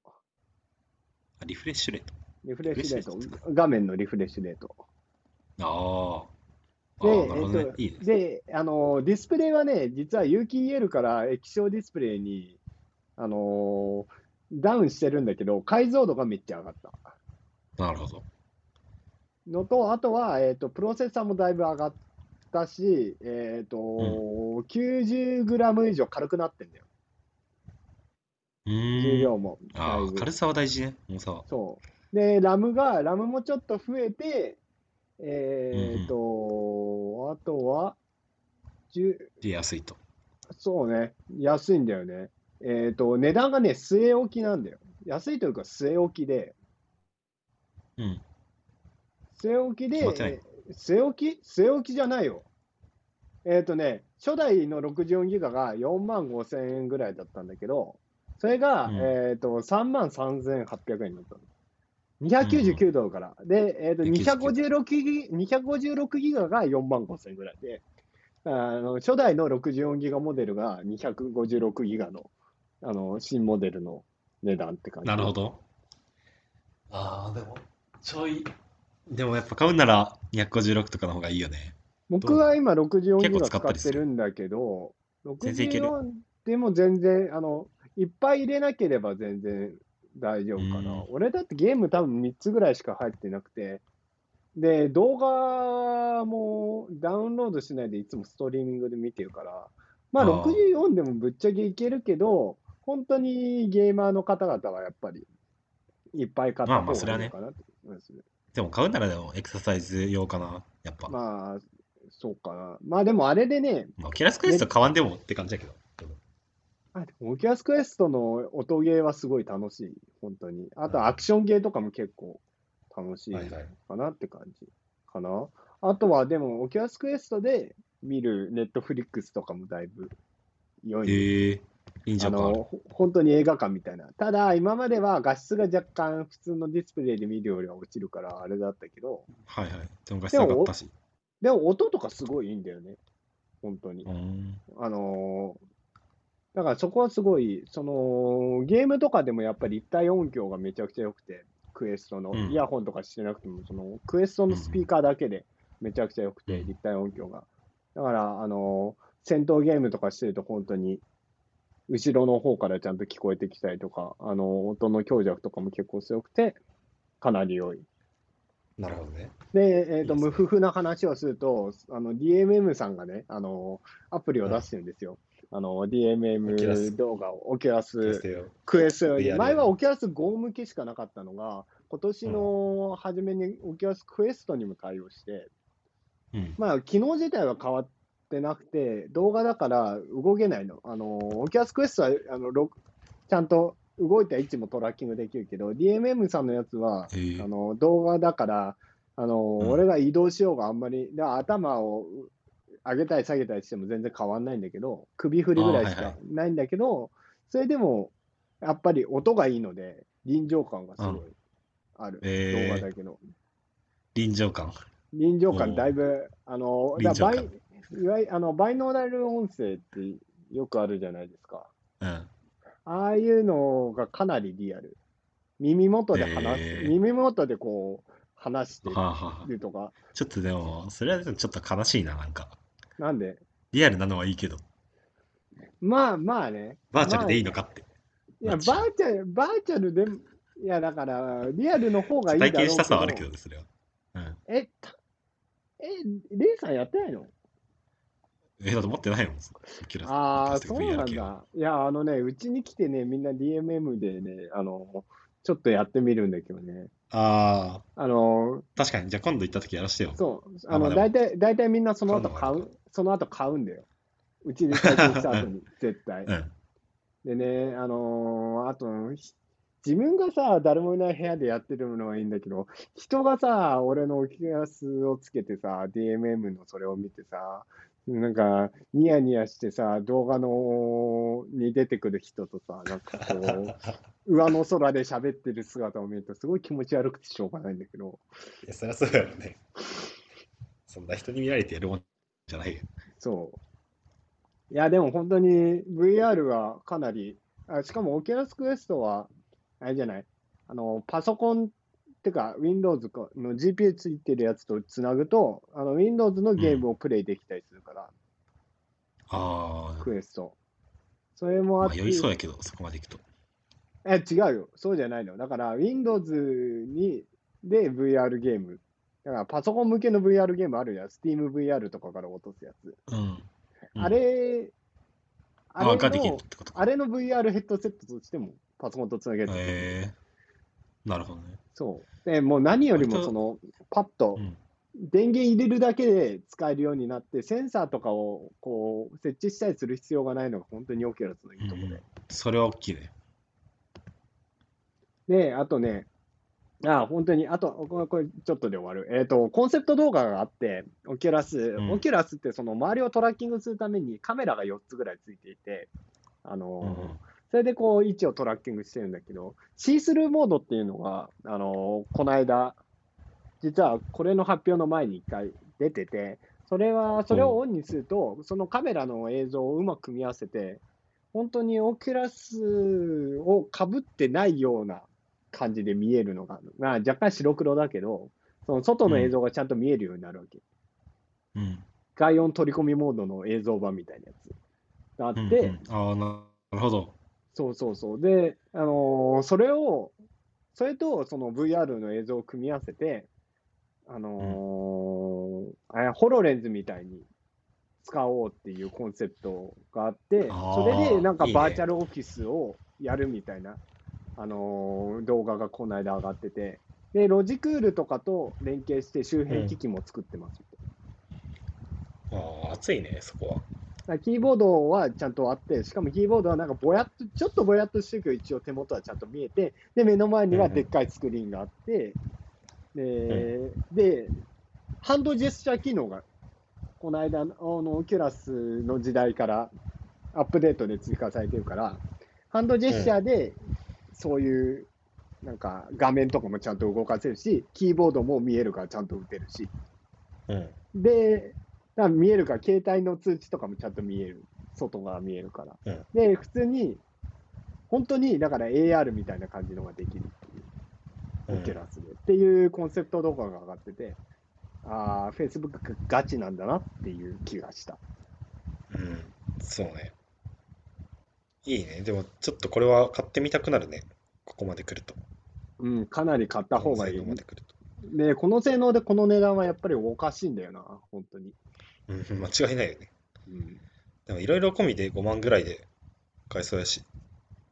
ありよね。いや、本当にだから、もう3万3000円ぐらいの64ギガあまあ、安いやつはね。全然問題ないと思う。確かに。まあ、そんな感じですかこのなんね。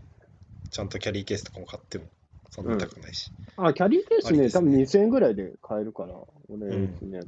いね、思ったより安い。や、だから、でもまあ、クエスト1でもすごい、なんか満足してるけど、買い替えをちょっと悩むレベルうん。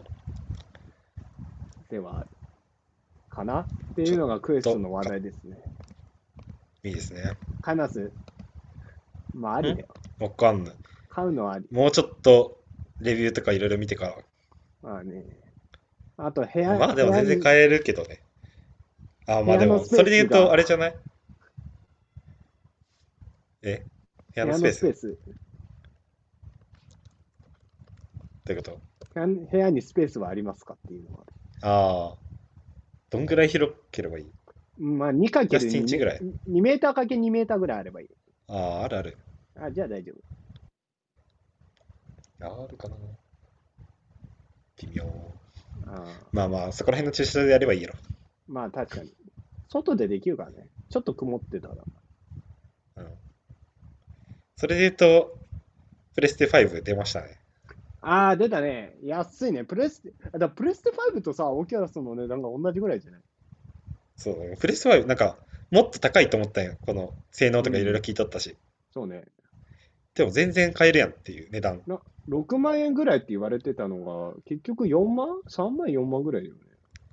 4万ぐらいじゃん。4万ぐらいか。うん。安いね。なんか、プレステ4だって、いくらやったっけ？4が5万ぐらい。もうちょっと安かったっけ？4もうちょい高かった気もするよ。ちょっとね、プレステ4は俺買ったんやけど、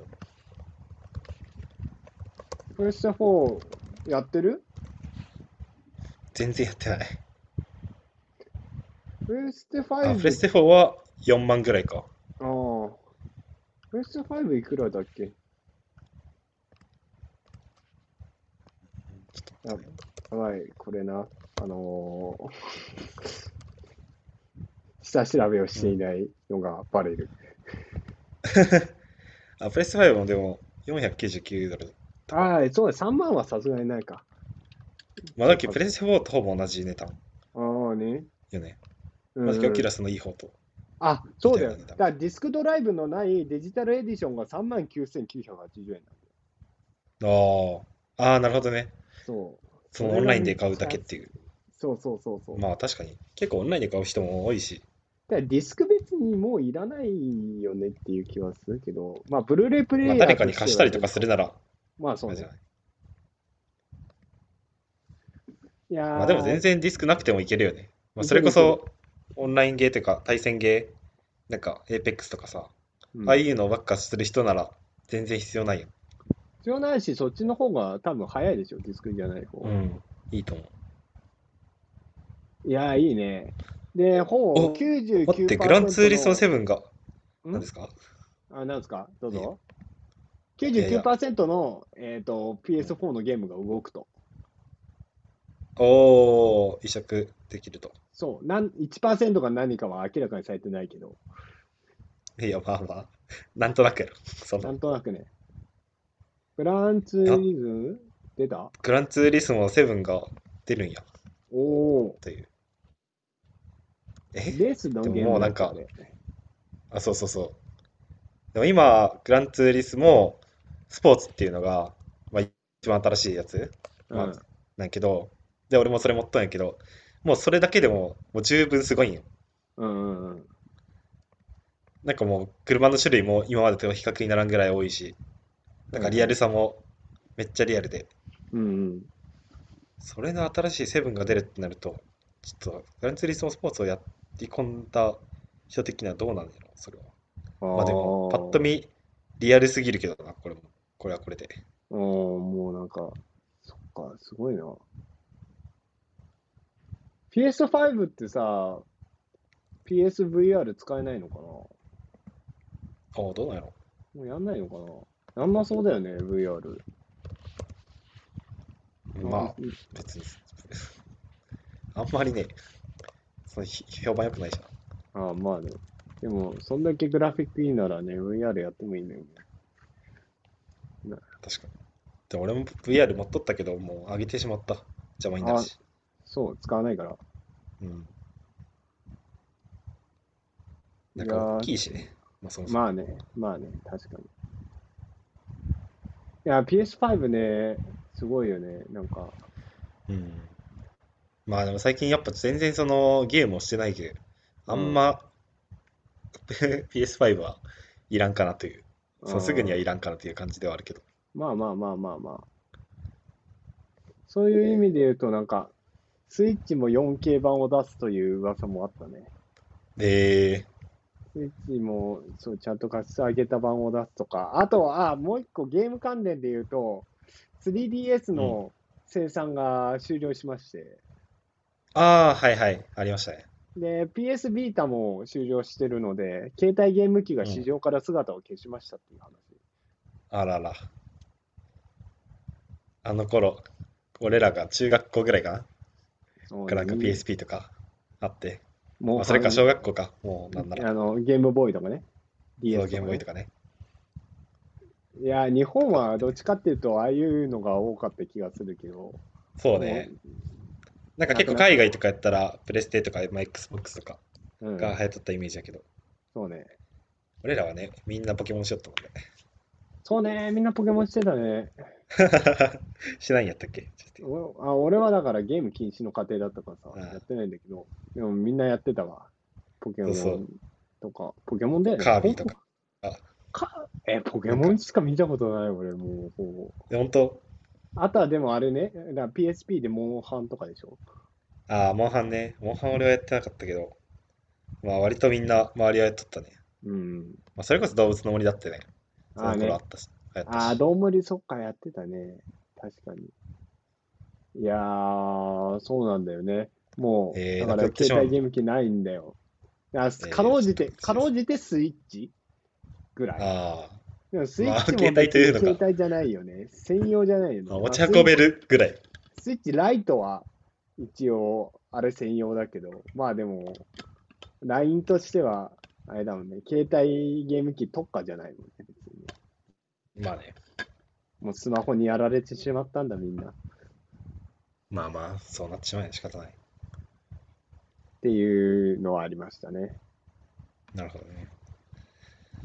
ちょっと今気づいたんやけど、この NBA の、まあ NBA ってアメリカのバスケのプロリーグなんやけど、お NBA の、NBA が出すゲームが、まあ、毎年あって、うん。で 2K なんちゃらってつくんよ。2K その年のシーズンの、あ今やったら 2K20 かな。だけど。うん。で、その、毎年、その1個前のシーズンの MVP の人が、MVP とか、まあ、そのシーズンで言うとこの人よねっていうのが表紙になるんやけど、表紙といううんかラベルになるんやけど、うん。で、2K21 っていうのが、まあ、もうプレステ5で出るよというのが出まして、おうで、それが、コービー・ブライアントですね。ああ、そうなんだ。へえ。マンバ・フォーエバーと書いてます。まあ、コービー・ブライアントの愛称がマンバっていう、マンバってうん、なんか黒い蛇みたいな。はいはいはいはい。でそんぐらいディフェンスとかしつこいよっていうのが。ああだ名やけど、マンバ・フォーエバーっていうのがあって、ちょっとあまた感動させて、させに来ましたね、これは。ーうるってしてしまったの、今。コービー、コービーも今年か、でも。だいぶ前に気がすそうるよ。いやいや、マジで。あれはちょっとえぐいよ。ねえ。なるほどね。まあ、その話をするとまた長くなるしな。ちょっとそれは、別にいいけど。省くいいけど、全然話して。いやいや。そのちょっとしんみりしてしまうわけちょっとやめようよ。まあまあね、まあね。何の話する？いや、俺さ、あの、オラクルの話とアーム買収の話をしてもいいけどさ、別になんかあアイドルのーそれはでも話。次やろうよ。なんか、同じぐらいのクオリティでも話してしまったし。ああ、もうそうね。じゃあ OK。これはじゃあ次に回しましょう。OK です。じゃあ、そうね。あの、半分ぐらい、うんテックの話は多分半分ぐらいだけど、まあ、何？えっ、と、今何分 ?90 分？すげえな。まあ、90, 90分なら、ま あめっちゃ話したね、まあ2時間行ってないから、まああれだけど、何？乃木坂の話する？ボーイの話する？ボーイね。まあ、ボーイでもそんそんな、まあ、詳しくはないけど、割とその、乃木坂、あそ、そこら辺の話せんでいいんかな、なんかバックグラウンドというか。ああ、ちょっとする？どうぞ。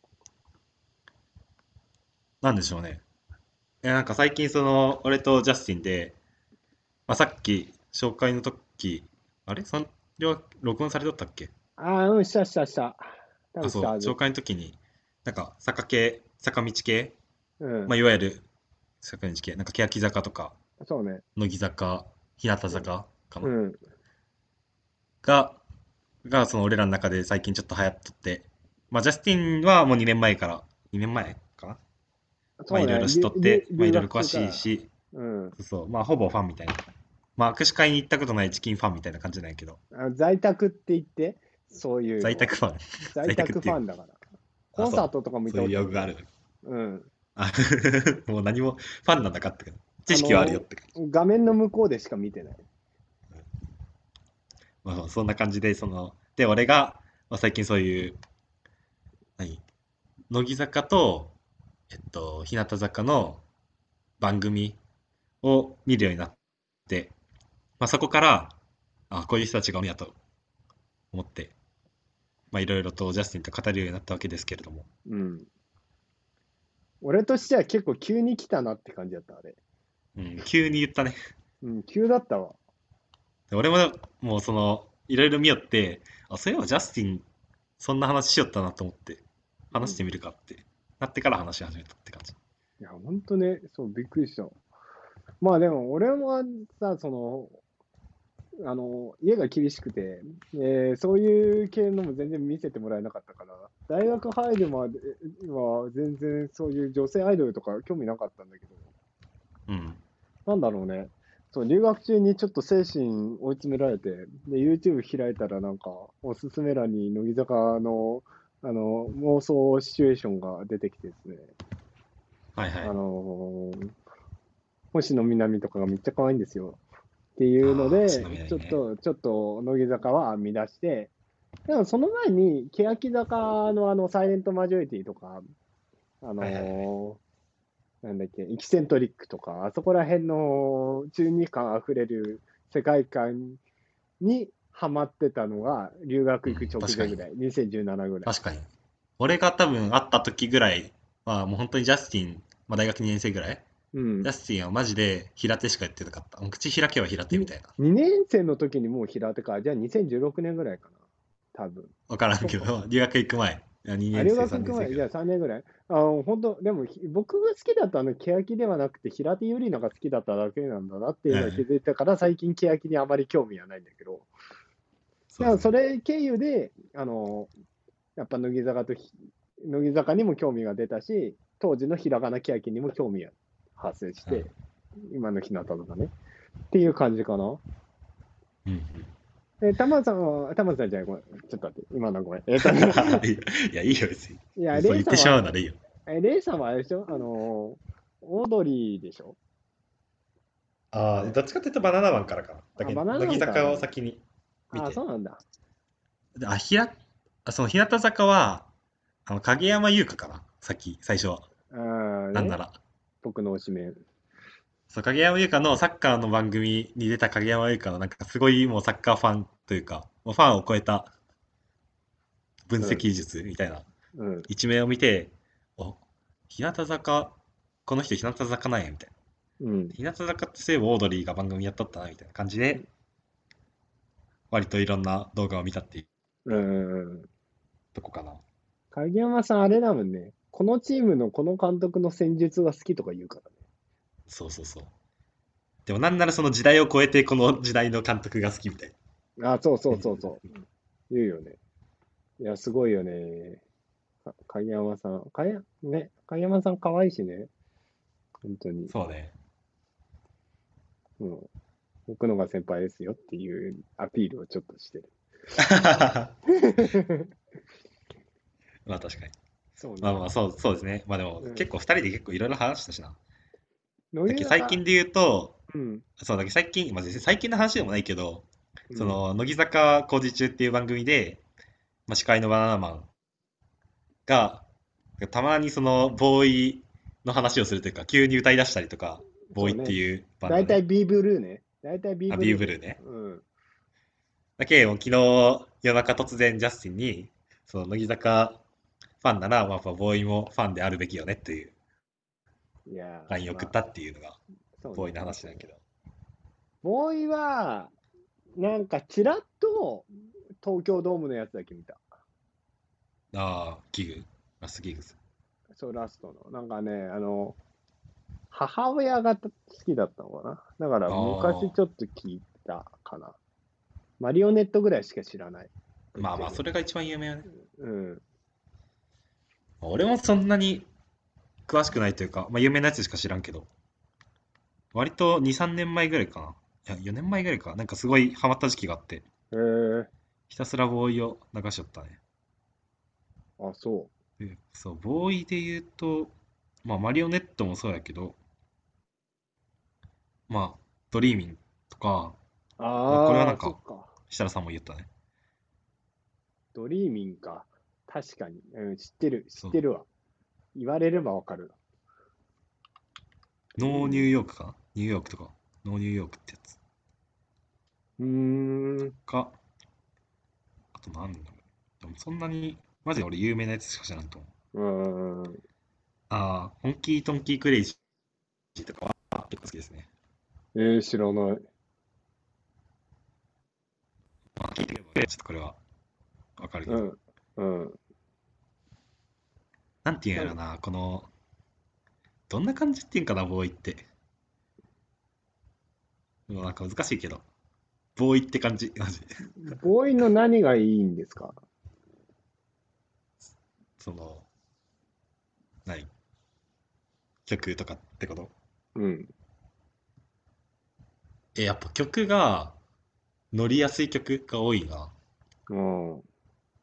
うで、かっこいいね、やっぱ。ーん。で、割と俺が音楽聴くときって、やっぱそのドライブするときに聴くのが多いんやけど、うん。もうドライブするときにボーイ流すと、もう自分も乗れるし、で俺毎回その窓開けたんやけど、周りの人に聞かれてもかっこいいよねって思ってもらえる。ああ、なるほどね。ボーイ。えー、なるほど。そう、まあ、そのギター、また布袋さんね、布袋さんのギターもかっこいいし、確日村さんのボーカルの歌い方、ん癖があるけど、なんかそのやっぱ癖がかっこいい。うん。っていうのはうんあってまあ確かに。なるほどね。そうそう、まあ俺も全然そんないっぱい聞いたわけではないけど、まあ、割とボーイは、だけどその、ちょうどその乃木坂、なんかボーイシリーズというか、うん。なんか乃木坂工事中で、あの、バナナンがボーイについて触れる場面みたいなシーンをまとめた YouTube を見て、動画を見て、あったね。そうそう。それで、あ、いいなと思って。うん。変なまとめ動画いっぱいあるよな、YouTube。ね。ねだけど、それ関連で言うと、あの、乃木坂のさ、あ、乃木坂じゃねえや。日向？日向坂、あれ？ああ、日向坂か。日向坂のこの歌系も割と好きでさ、あのー昨日見よったのは斎藤京子の、あ、デザイアなんか。か斎藤京子って歌うまいやん。その中森明菜系とか、あと、うん富田鈴香の、あのー、倖田來未のさ、小田組のね。今宵も月のように、そうね。まあ、エレファント歌詞の期間かな。うん。だけど、そう、とか、きよって。斎藤京子が、その、欅って書けないのひらがなに出てた時に、ひらがな欅時代に、ああの、歌対抗戦があって、あー、えーはい、見た見た見た。そう、小林優衣がデザイアか漢字から出。て、いや、えっとね、デデザイア、デザイアだった。斎藤京子がデザイアで出て、こう、あのね、うなんだっけ、そう、ユイポンが、け漢字のユイポンはなんか別に出てたけど、なんか、も斎藤京子が強す、斎藤京子が強すぎて、うんめっちゃうまかった。で、その、最初に歌った人も、子も、なんかそんな下手ではなかったけど、まあ、そんな別に普通って感じだったんよ。普通普通。まあまあ、うまいと言われればうまいなっていう感じ。でもなんか、欅の中だと、まあ、うまい方。そう。まあ、だけど、その、でも、歌手って言われると別にそんな、そうでもない感じうん、が俺は感じて。違う。でも、その後の斎藤京子よねうん。かっこよすぎたね、あれは。欅はな、ルなんか、ルックスと、か本当に申し訳ないけど、ルックスと歌唱力を両方ちゃんと備えていいバランスの人が本当に、平手はそうだった。ぶっちゃけ。あそれ以外は、まあ、歌うまい面はいるんだけど、あの、ルックスとか人気で、あ。うん。あの、伴ってるかっていうと、そうでもないっていう人がいて、あ、まあ、まあ2期生の、2期生の子で、薄いのかな。うん2期生の子で、あの、かなり結構人気の上の方の子はすごいうまいんだけど、まつりちゃんって子がいるんだけど、うんそれぐらいかな。だから、ひなたはさ、斎藤京子もうまいしさ、うんあの、まあ、ミーパンもそこそこうまいし、うん。ね、で、乃木坂、と、マジで井口以外はみんなうまいよね。まあ、井口以外は大体そうかもしれない。井口おらんけども。まあね、確か、いや、わかんない。あの、新三期生は知らないけど。まあでも大体はそうね。井口さん、いや、井口さんはアイドルの中でもやばい方。いや、そうやろ。あ、でもまあ、い乃木やそれを押し出していくのが。乃木坂もね、あの、あんまり得意じゃない子は何人かいたかな。あれだけど。確かにね。うん。まあでもなんか、そうは乃木坂のややっぱ熱いよね。まあまあ、それはね、うん。選抜あるし。まあね。で、まあ、あれ？そう、乃木坂は乃木坂で、うん。星野みなみ可愛いなって、昨日ずっと思ってましたね。え、じゃあ、星野みなみが推しメンなんですか？うん、どうなんやろね、推しメンっていうと。推しメンというか好まあ、きなの、乃木坂で推しメンやったらそうかもね。うん。まあまあまあ、わかるよ。星野みなみはもう可愛いよ。本当に。うん。星野みなみ。うんちょっとでも、それをみんなに聞かれると思うと、ちょっと気持ち悪いですけどね。いいじゃん、別に、推しメンの話、全然。俺はまあ、もう、みんなこう、見て。もらうとね、なんとなくわかる。あ、でも、遠藤桜も可愛いよ遠藤さくら可愛いってずっと言ってるもんね。な。まあ、遠藤桜は可愛いね。うん。僕はずっと久保ちゃんなんですよ。久保しおりなんですよ、本当に。うん。あの、この間のミュージックデーかなんかの、あのーアリエルの歌歌ってたやつ。ああ、うまかったね、あれ。見たけど。もう、本当いや、それより前も結構ミュージカルで歌ってる映像とか、たまにこう流れてくるの見るんだけど、やっぱ久保ちゃんはすごいよね、本当に。うん。いやあれで、ちょっとミュージカル、なんかミュージカルしてるんですかみたいな感じで、歌い方がもいやー、本当本当オーディションでの久保ちゃん選ばれてよかったって感じ。う。うん本当に。なんか、乃木坂だと、やっぱり、そのだ久保ちゃんが憧れてる生田絵梨花さんもそうだけど、あそこら辺がやっぱミュージカル名、てかまあ、乃木坂結構ミュージカル出てる人多いけど、うんでもまあ、生田絵梨花はもうちょっと頭一つ抜けてうまいんだけど、えーうんそこに匹敵、っていうか、そこにまあ限りなく近いのが久保しおりのはず。俺の中で思ってるそうね。確かに。で、生田絵梨花はもうなんか、おうち的にすごいみんなんか音楽で、音楽とかできる。うん。いや、そんなイメージあるよ。結構あれ、あの、昔からそういう感じだったけど、久保ちゃんの家はそういうわけでもないから、全然、本当に。だからなんかすごいなって。まあ、影響受けたんかもしれんけど、まあでも全然いいよね。うん。いや、もう、そうね。だ久保ちゃんは、なんか才能、才能あふれる感じがして、僕はすごい好き。うん。そう、俺も、まあミュージカルも好きなんやけど、うん。なんかそういう一面を見れてね、あね久保ちゃんいいなといいよね思いま。したね。いいですよね。まあね。そしていやああと、けん？あれかな、でも、推しメンで言うとカッキーかな、どっちかというと。遠藤桜よりはカッキーかおー、4期。カッキーもね、歌うまいよね。な。あ、あんま聞いたことないけど。そこそこ、4期なんかじゃうまい方。なんか、あれだよ。あのー、なんか出てた気がする。忘れたけど。えー、なんで、ああいう、桜は可愛すぎてね、あんまり触れちゃいけんような気がして。あー、わかる。高根まあ、あの、と幼、幼そう。何が？遠藤桜幼い。あ、幼いあ、幼い。まあ、確かに。カッキーの方がいいの？そういう意味では。そうね。うん。しっかりしてるし。まあね。ああいう、ああいうなんか気の強そうな女の子好きなの？どうなんやろ。まあ、元気な子の方がいいよね。ああね。確かにね。運動するとか。まあ、え、そうね。カッキーはなんか、そ、そんな感じですね。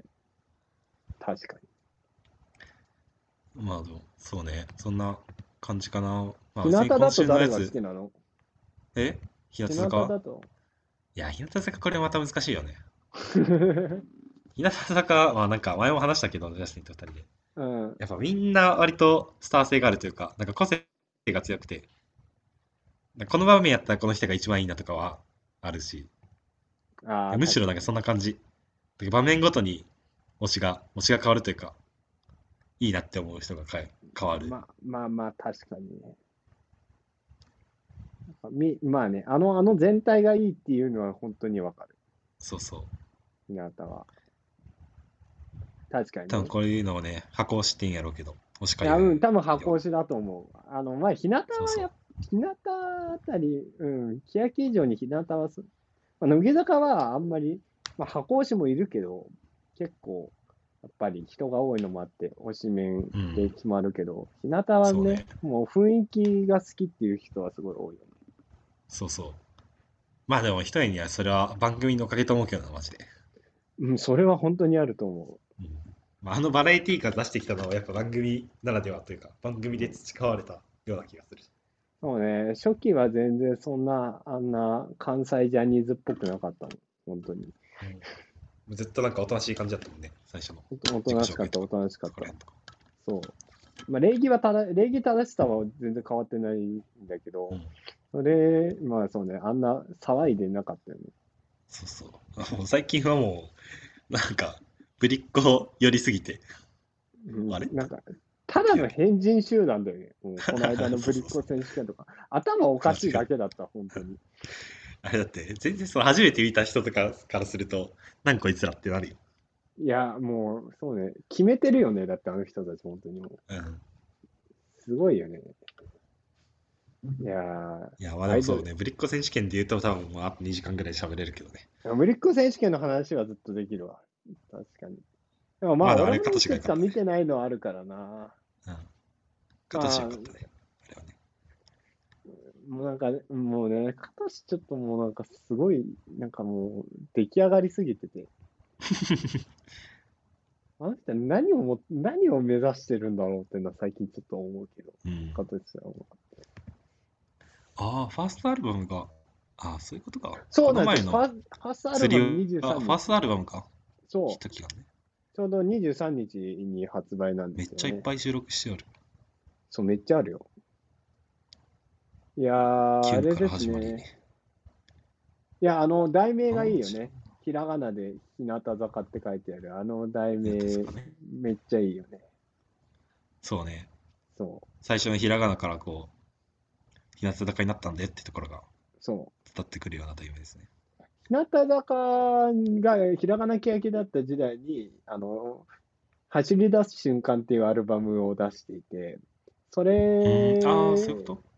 それはそれで出したは、そう、それはね、そう、だから、シングルデビューをする前に、アルバム出ますって言って、そううん、ひらがな欅時代に、そのアルバムもだいぶいいよ。いい曲がみんな揃ってるしえ、じゃあ、日向坂としては初めてってことよね？キュンが最初。あ、そう、あそう、あの、アルバムは最初だし、うん。あの、そうね、シングルデビューはキュンだったし、なるほどね。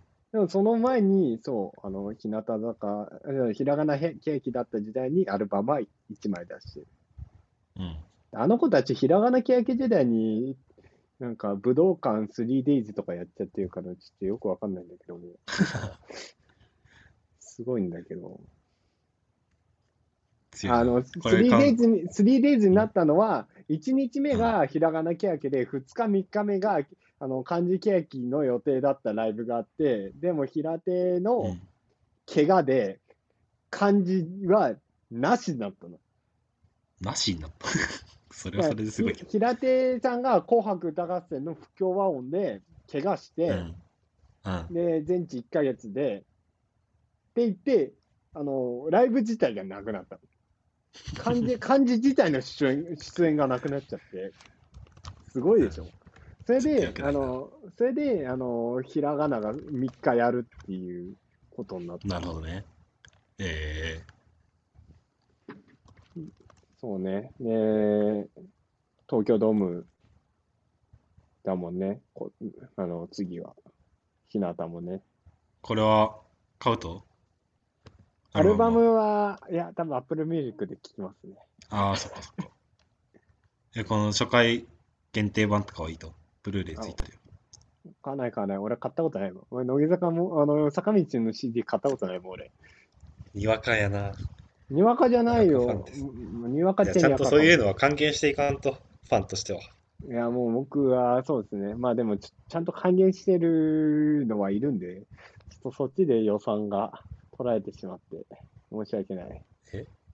どういうこと？僕、だから、あの、あ嵐の方にですね、お金を渡しておりまして。そうなんですよ。あの、それ DVD ボックスとかも嵐なんてだって、ジャスティンが関係せんでもみんな関係してくれるけど、まあね。どうせ嵐の音に関して。まあでも、日向もね、だいぶね、あれだけどね。あ、そう、その話で言うとね、あの、嵐のね、新しい曲がね、あのああ、ー、英語のやつ。かなんか、そう、我 Whenever You Call っていうのがあって、びっくりした。うんあの俺 なんか聞いたことあるような曲と思って。そうあ、なんか、洋楽だよね、すごい。そうそうそう。嵐って、なんかその嵐が見えるけど、曲嵐じゃなくないみたいいや感じ、だ本当に、なんか、ジャニーズの曲じゃないんだよね。な。マジ違う。まあまあ、それもね、ブルーノワーズがうん。作詞作曲作詞もしたのか。いや、作詞作曲して、あとあの、ちゃんと声の指示とかも全部したらしいし、トラックも。で、嵐の曲も聴いて、まあ、だから嵐っぽさもね、俺は感じるんだけど。まあまあ、わかるわかる。る。いや、わでもねそうね、だいぶ違うよね。そうそう。いや、俺はもう、この前言った俺の評価はどうでした？あんな感じじゃない？あんな感じ、マジでわかる。あピンクっぽさもあり何だっけ？ちょっと。えっ、とね、ちょっと今ピンクっぽ、ピンクみたいな盛り上がりがありつつ、ジャスティン・ビーバーのようなポップさがあって、えっ、と、バックストリート・ボーイズみたいなグループミュージック感で、ブルード・マーズみたいな落ち着き。あ、そそうですね。う。いや、俺の中では完璧と思う、それが。ああ、まあわかる。マジでその、なんか聞いたことあるなと思ったら、でバックストリートボーイズのあのなんか、そのなんて、みんな声合わせるわけ、なんか、それぞれ個性が出とうけど、みんな同じ歌を歌ってるって感じがうんうんうんうん、そうね。あって、いやー、割とあれが、あれが嵐のカップリングとかではよくあるんだよ。ぶっちゃけ、あの、あの、えあのユニゾンっぽいやつはあったりするの、結構、うんカップリングとかで。元気に、まあ、ラブソスイートとか、まあ、ああいうのも、ああいう感じで歌ってると思うけど、うん。確かに。いや、でもいいよね。あの、ね MV がもうちょっと、色気がすごくて、僕は、すごいよかった。嵐なんだお前。かっこいいなって、うん大野くんかっこいいなって思って見てて、あれは。いやみんな好きなんだけど、僕はもう嵐の推しメンとかなくて、もう嵐全員全部が好きなんだけど、全員。全員、もう誰一人かけることない嵐が本当に好きなんだけど、でも、うん。いやー、あれは良かったね、本当に。っていう話ですね。なるほどね。いやー、コンサート、国立競技場が無観客になってしまったけど、それの配信を今は楽しみに待ってる感じ。嵐は。ああ、はいはい。そうそう。配信はみんな見れるんやったっけ？買えば。配信は、えっ、と、うん、多分ファンクラブは買えるはず。うん。一般はどうなるかわかんないけど。えぶっちゃけ国立競技場なら聞きに行けるけど、まあそんなことしない。さすがに。いそうだよねまあ。する人いそうだけど。え、絶対おるよ。絶対いるけど、それは出待ちとかすごいことになってるよ。いやー、よくないよね。わざわざ無観客にした意味がないから、それは。まあでも、やるよ。まあやる人そういうファンは。多分嵐最後のコンサートだろうから、あれが。でも、休止、まあ、休止前はそのう。ち帰ってくるんやろ。まあね、わかんないけど。まあ未定だからさ、未定なのがあれだから。まあね。そうね。今年はいろいろあって、全然コンサートとかも少なくなっちゃって寂しいけど、まあ、国立無観客でもやってくれるのはすごいありがたい。本当は5月の予定だったからね、あの国立。うん。そうまあ、みんなが見れるようになったのはいいよね、そより。それはすごいよ。まあね、配信限定にね、ライブとかもね、なんかちょっとコロナが良くなってるとはいえ、多いからね、そういう意味では白石麻衣の卒業ライブもね、配信になっちゃったからね、ああ、そっか。11月ぐらいに。あれをね、ごあれも5月に東京ドームでやる予定だった。うん、白石麻衣の卒業ライブ。それもね、やっぱコロナなくなっちゃったから。だって白石麻衣の卒業シングルの幸せの保護色がさ、2月か3月ぐらいに出てさ、まだ卒業できてない時点でさ、結構、ね、長引いてるよねって感じ。まあね。確かに、早く卒業させるって感じだけね、まあでももうだから、あのールルート246には選抜、あのー入ってないし、白石舞。YouTube チャンネル始めちゃったし、まど。うん。あね、あのー坂道とか絶対来たことなかったけど、嵐に仕上がれにこの間、白石舞出てたし、なんか結構もう個人として動いてるね、最近は。一応。在籍はしてるけどって感じ。かな？そんな感じかな？うんアイドル系の話は。今週はそんな感じ。とりあえず。そうね。まあ、なんか、毎週、野口を見て、あの、いくらでも話はできるけどって感じだと思うけど。まあ確かに。この、録音外で話さんように注意せんとね。そのね、あの、ダウ気ンタウン、ダウンタウンのあれみたいな感じで。えその楽屋では話さないみたいな。そう、浜ちゃんとまっちゃんはね、楽屋では話さないで、本番になるまで話さないからさ。ああいうやつね。仲悪くなるな、これは。やめて、まあまあ今は良くないんですけど。え、でも多分ねすけどねうるせうるせえな。田舎アピールすんだよ。あ、なに？あれオード、オードリーのやつみたいに、なんか、仲悪かったら、ポッドキャストやってねえよって言わなきゃいけなかったやつ、今の。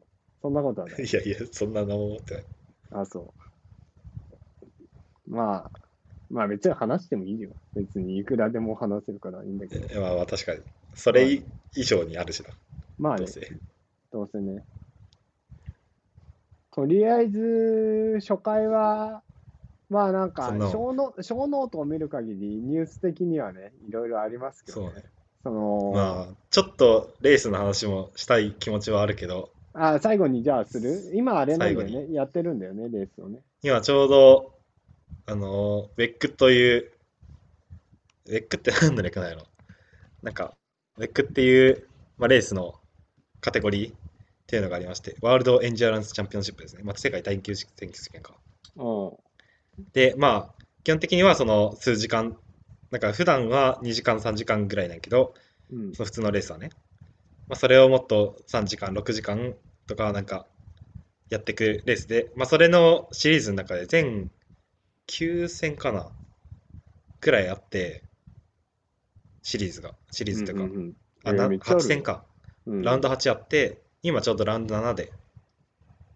で、それが一番長いルマン、フランスのルマンってとこで行われているルマン24時間レースってやつですね。はいはいはい。ってとこやってて、で、まあ多分日本でもちょっと話題に、この時期は話題になるんやけど、ってのも、なんかその、去年、一昨年かな、トヨタのガズーレーシングっていうチームが、ちょうどこのウェックの一番上のカテゴリーで優勝しとって、2連覇中なのに、今。うん。で、うんうんうん今年勝ったらまあ3連覇になるっていう。まあで、その2連覇というか、最初に初優勝した時に、なんか結構話題になって。結構何？なんか、それまであんま注目されてない感じだった？のそんなことはない？まあそんな、まあ、やっぱ優勝してないとって感じよね。あまあ、あ。さルマン自体は人気はあったけど、まあ、日本の中で言うと知名度はそんなに。だけど去年、その速報とかで結構流れるレベルで、あ去年かあね一昨。年とかは。あ結構話題になったんだ。なるほどね。そう、まあ、てのも別にその、もうなんか、今となってはそのトヨタが絶対に勝たんといけんっていうレベルで、他のチームがおらんすぎて、ああ、そうなんだ。そう、なんかその、2年前とか3年前、4年前とかは、まだアウディとか、ポルシェとかおった時代で、うん、うんその3強をやったんよその3チームが優勝、なんか各チーム2台ずつ車出して、そういう戦うっていうのがあって。うん。で、もう、忘れもせんけど、俺が大学1年の頃かな。なんやけど、2015年かな。かなんかのレースで、もう24時間あってよ。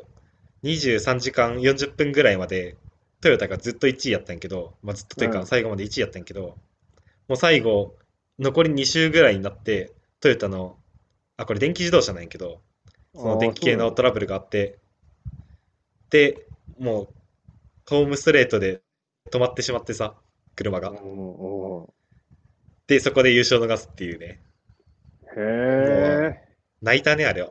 あの時結構12時間ぐらい見たんやけど、マジで悲しかった。そんなことあるんだ。そうそう、すげえそんだけ走っといて、最後の、最後で、そんな止まると思って。マジで？そうそう。で、まあ、この24時間レースのいいとこ、いいとこっていうんかな。まあ、そのやっぱ環境が結構変わるっていうのとか、あとは、そのコース自体が長くて、ああね。うん。だけ、ぐるぐるまあ、今回ってんの？そんなない。あ、そうそうそう、同じコースを何周も何周もしてうんうんうん。っていう。なるほど。で、今は、まあ、ルマンは市街地サーキットなんやけど、うん本当はこの普通の、まあ、実際は普通の道で、なんかはいはい。そのサーキットで囲まれとうわけじゃなくて、まあ、囲まれとう部分もあるけど、そのこういう長いレースになってくると市街地部分も開放するみたいなレース場で、で全1周が13キロぐらいあるらしいんよね。うん。お13キロ。ーうん。すごいな長いね。13か。そうそうで、まあ、これよりも一番長いのが、そのニュルブルクリンクっていうドイツの、まあ、レース場があって、うん。ニュルニュルブルクリンク、ニュルブルクリンク。通通称ニュルっていうんやけど、うん。まあ、そこの24時間レースが、まあ、それはウェックじゃないんやけど、うんと、どういうカテゴリーなの？まあなんかニュルの24時間レース、耐久レースがあって、まあそっちは、えっと、GT かな。なんか GT っていう車のクラス GT。うん。っていうのがまあ、出て、まあ、主にメインで出て、うん。GT は、ちょっと、間違うと恥ずかしいので、ちゃんと調べるけど、OK です。多分グランドツーリングかな。グランドツーリングカーと思うけど、グランドツーリング。うんうん。多分まあちょっと間違ってたらあれなんですけど、はいはいはい。まあそうそう GT っていう、なんか、まあそのウェックやったら電気自動車やけど、GT はどっちかというと、市販車、あ、そうね、市販車をレース仕様にしたっていううんうん。種類かな。なるほどのね。車があって、で、まあ、日本でも GT500 と GT300 っていう、まあ、車の種類で結構頻繁にレースがあるんやけど、うんうんうん。だけど日産で言うと GTR が出とったりとか、はいはいはい。トヨタで言うと今はスープラスープラ。とか、うん。うん、とかなんやけど、まあ、まあそんな感じで実際に市販車を、まあ、レーシングモデルにした車っていうのが、まあ、走るっていうのがまあ GT のレース。うんうんうん。で、まあ、その GT の中で一番長いのがそのニュル、ニュルブルクリンク24時間レース。で、はいはいまあ、それは実際そのトヨタからは、あの森蔵ね、トヨタの社長ね、もう一度ね。うん。も実際走ったりとかするぐらいで、。なるほど。結構面白い。でもそのニュルはもっと20、20キロぐらいあるの、一周が。ああ、長いんだね。でも、そんんぐらいになってくると、もう端っこと端っこで天候が変わってきて、ああでその向こうの端は雨降っとるけど、こっちは全然雨降ってなくて、でそうなってくると何が大変かって、やっぱタイヤの選び方、はいはい。なんかレインタイヤにするか、スリックタイヤにするかで結構変わってきて、ああ、そうなんだ。そう、だけどレインタイヤにせんと、まあ、スリックタイヤやったら、もうやっぱ雨のところは滑るうん。けど、レインタイヤやったら、その雨降ってないところじゃめちゃくちゃ、まあ、スリックタイヤに比べては全然遅いんよね。はいはいはいはいはい。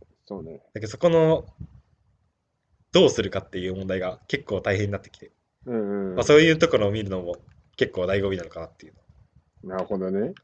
ありますね。で、まあまあ今ちょうどルワンの、今何時間ぐらいかな？ちょうど12時間ぐらいかな？今日、あ、じゃあ、昨日の10時ぐらいに始まったっけ、ん ?10 時 ?8 時かな？昨日の、待って、今、あ、今多分ちょう、12時間ぐらいいや、そんなことはない。今日の多分10時か、8時か10時かぐらいに終わるはずないけど。まあまあ。で、今ちょうどフランスは夜なんで、ずっと夜のレースをやってますね。じゃあ。暗い中をぐるぐる回ってんのに。そうそう。でも全体って、あと？300周ぐらいにするんか。あ、ルマンはもうちょっとするかもで、まあその、まあで今トヨタが一番大きい会社というか、チームで。うん他は、プライベート系かな。うんなんか個人で出てきたチームばっか、みたいなああね。とこばっかりケースそのやっぱり、トヨタが勝たんと、もうこれは良くない。だからトヨタは走り切ることが目標って感じ。どっちかっていうとああ、なるほど。勝負に勝つというよりは。なるほどね。うん。おー、じゃあもうそうっていうのがやってますもね。うほぼトヨタなんだね。そうなんだね。うん。なるほど。まあなんで、ちょっと今そういうのは熱いって感じなるほどね。えー、ですかね。面白いわ。そうなんだ。そう、まあレース情報はちょこちょこ入れていきたい。まあ俺も調べたいっていうのもあるけど。ああね、オッケーオッケー。いや、そうお互いの、そうね、趣味の話よね。まあレース、本当にレースとか種類がありすぎてさ。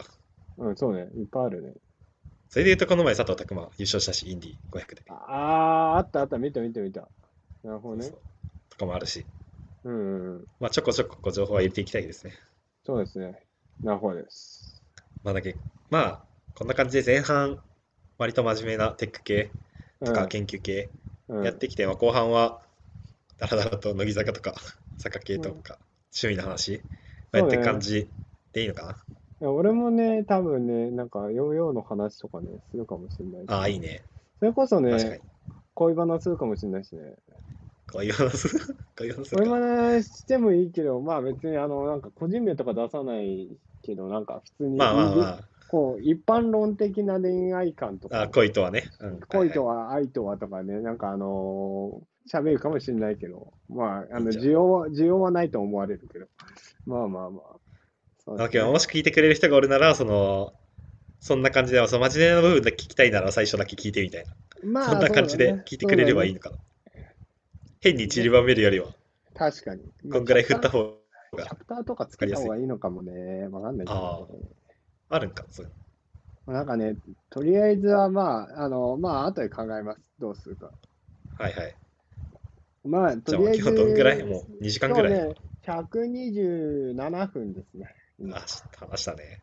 だいぶ話してね、あのね、これの前に打ち合わせとかやってね、今ね、現在もう、4時間ぐらい話してるね。そう、現在2時6分なんだけど、10時半ぐらいから打ち合わせ含めてやってるから、まあね、とりあえずこんな感じで、えっ、と、今日9月20日ですか？今日は終わりにしようかなと。いう感じで、そうですね。これ毎週4時間やってたらなんか時間んやばいな。いやまあ別に今後はそんな打ち合わせいらんのじゃない？そまあまあ、の個人個人で調べてくれば、そうだね。オッケーオッケうん、っー。じゃあ、て感じでこんな感じで。はい。これはえーとここまでどうアップされるんですか？えっ、とね、えっ、と、今、検討をしてます。なんか、ブログサービスなのかどうしようか考えてるけど、チャプターが関係なければ、多分、サウンドクラウドに上げて、で、それが、Spotify とか Apple Music とかのポッドキャストに配信されるのかなっていううんふうに今考えてて、ただ、まあいいねそれのーいろいろ説明とか概要欄とか、あとはね、アイコンとかないのね。だから、どうしようかなっていうのはある。アイコンないんだよね。アイコン作って。いえ まあちょっとなんか頼めたら誰かに頼んでみようかまあ、うん RJ とりあえずね、多分最初はね、ないと思う。あのね、RJ トークスっていうね、あの、サウンドクラウドのね、アカウントはね、俺もね、さっき作ったんだ。おおもうす はい。だから、そんな感じですね、とりあえずは。まあ、あの、今後、今後に期待ですね。よっぴっぴえ？何？え？よっいや了解了解ってことですねあ、了解をりょっぴっぴって言うのね。オッケーオッケー。あそうそうそういいよいいよ。いいよいいよ。よくわかんないけど、もうなんか絶対流行らないと思うし、流行らせてほしくない。まあ、そんな感じですかね、とりあえずは。ありがとうございます。そうですねじゃあまあアップされたらまあツイートかなんかしたら俺がそうですね。まあツイートすでるよあのーまあ僕多分いろいろ登録してわーわーわーわーやるんで、うんまあそんな感じで、とりあえず今日は、あのーまあここまで聞いてくれた人がどれほどいるかわかりませんが、いやーおらんやろいないね。まあまあまあ、そんな感じで、ありがとうございました。また来週。バイバイバイバイ。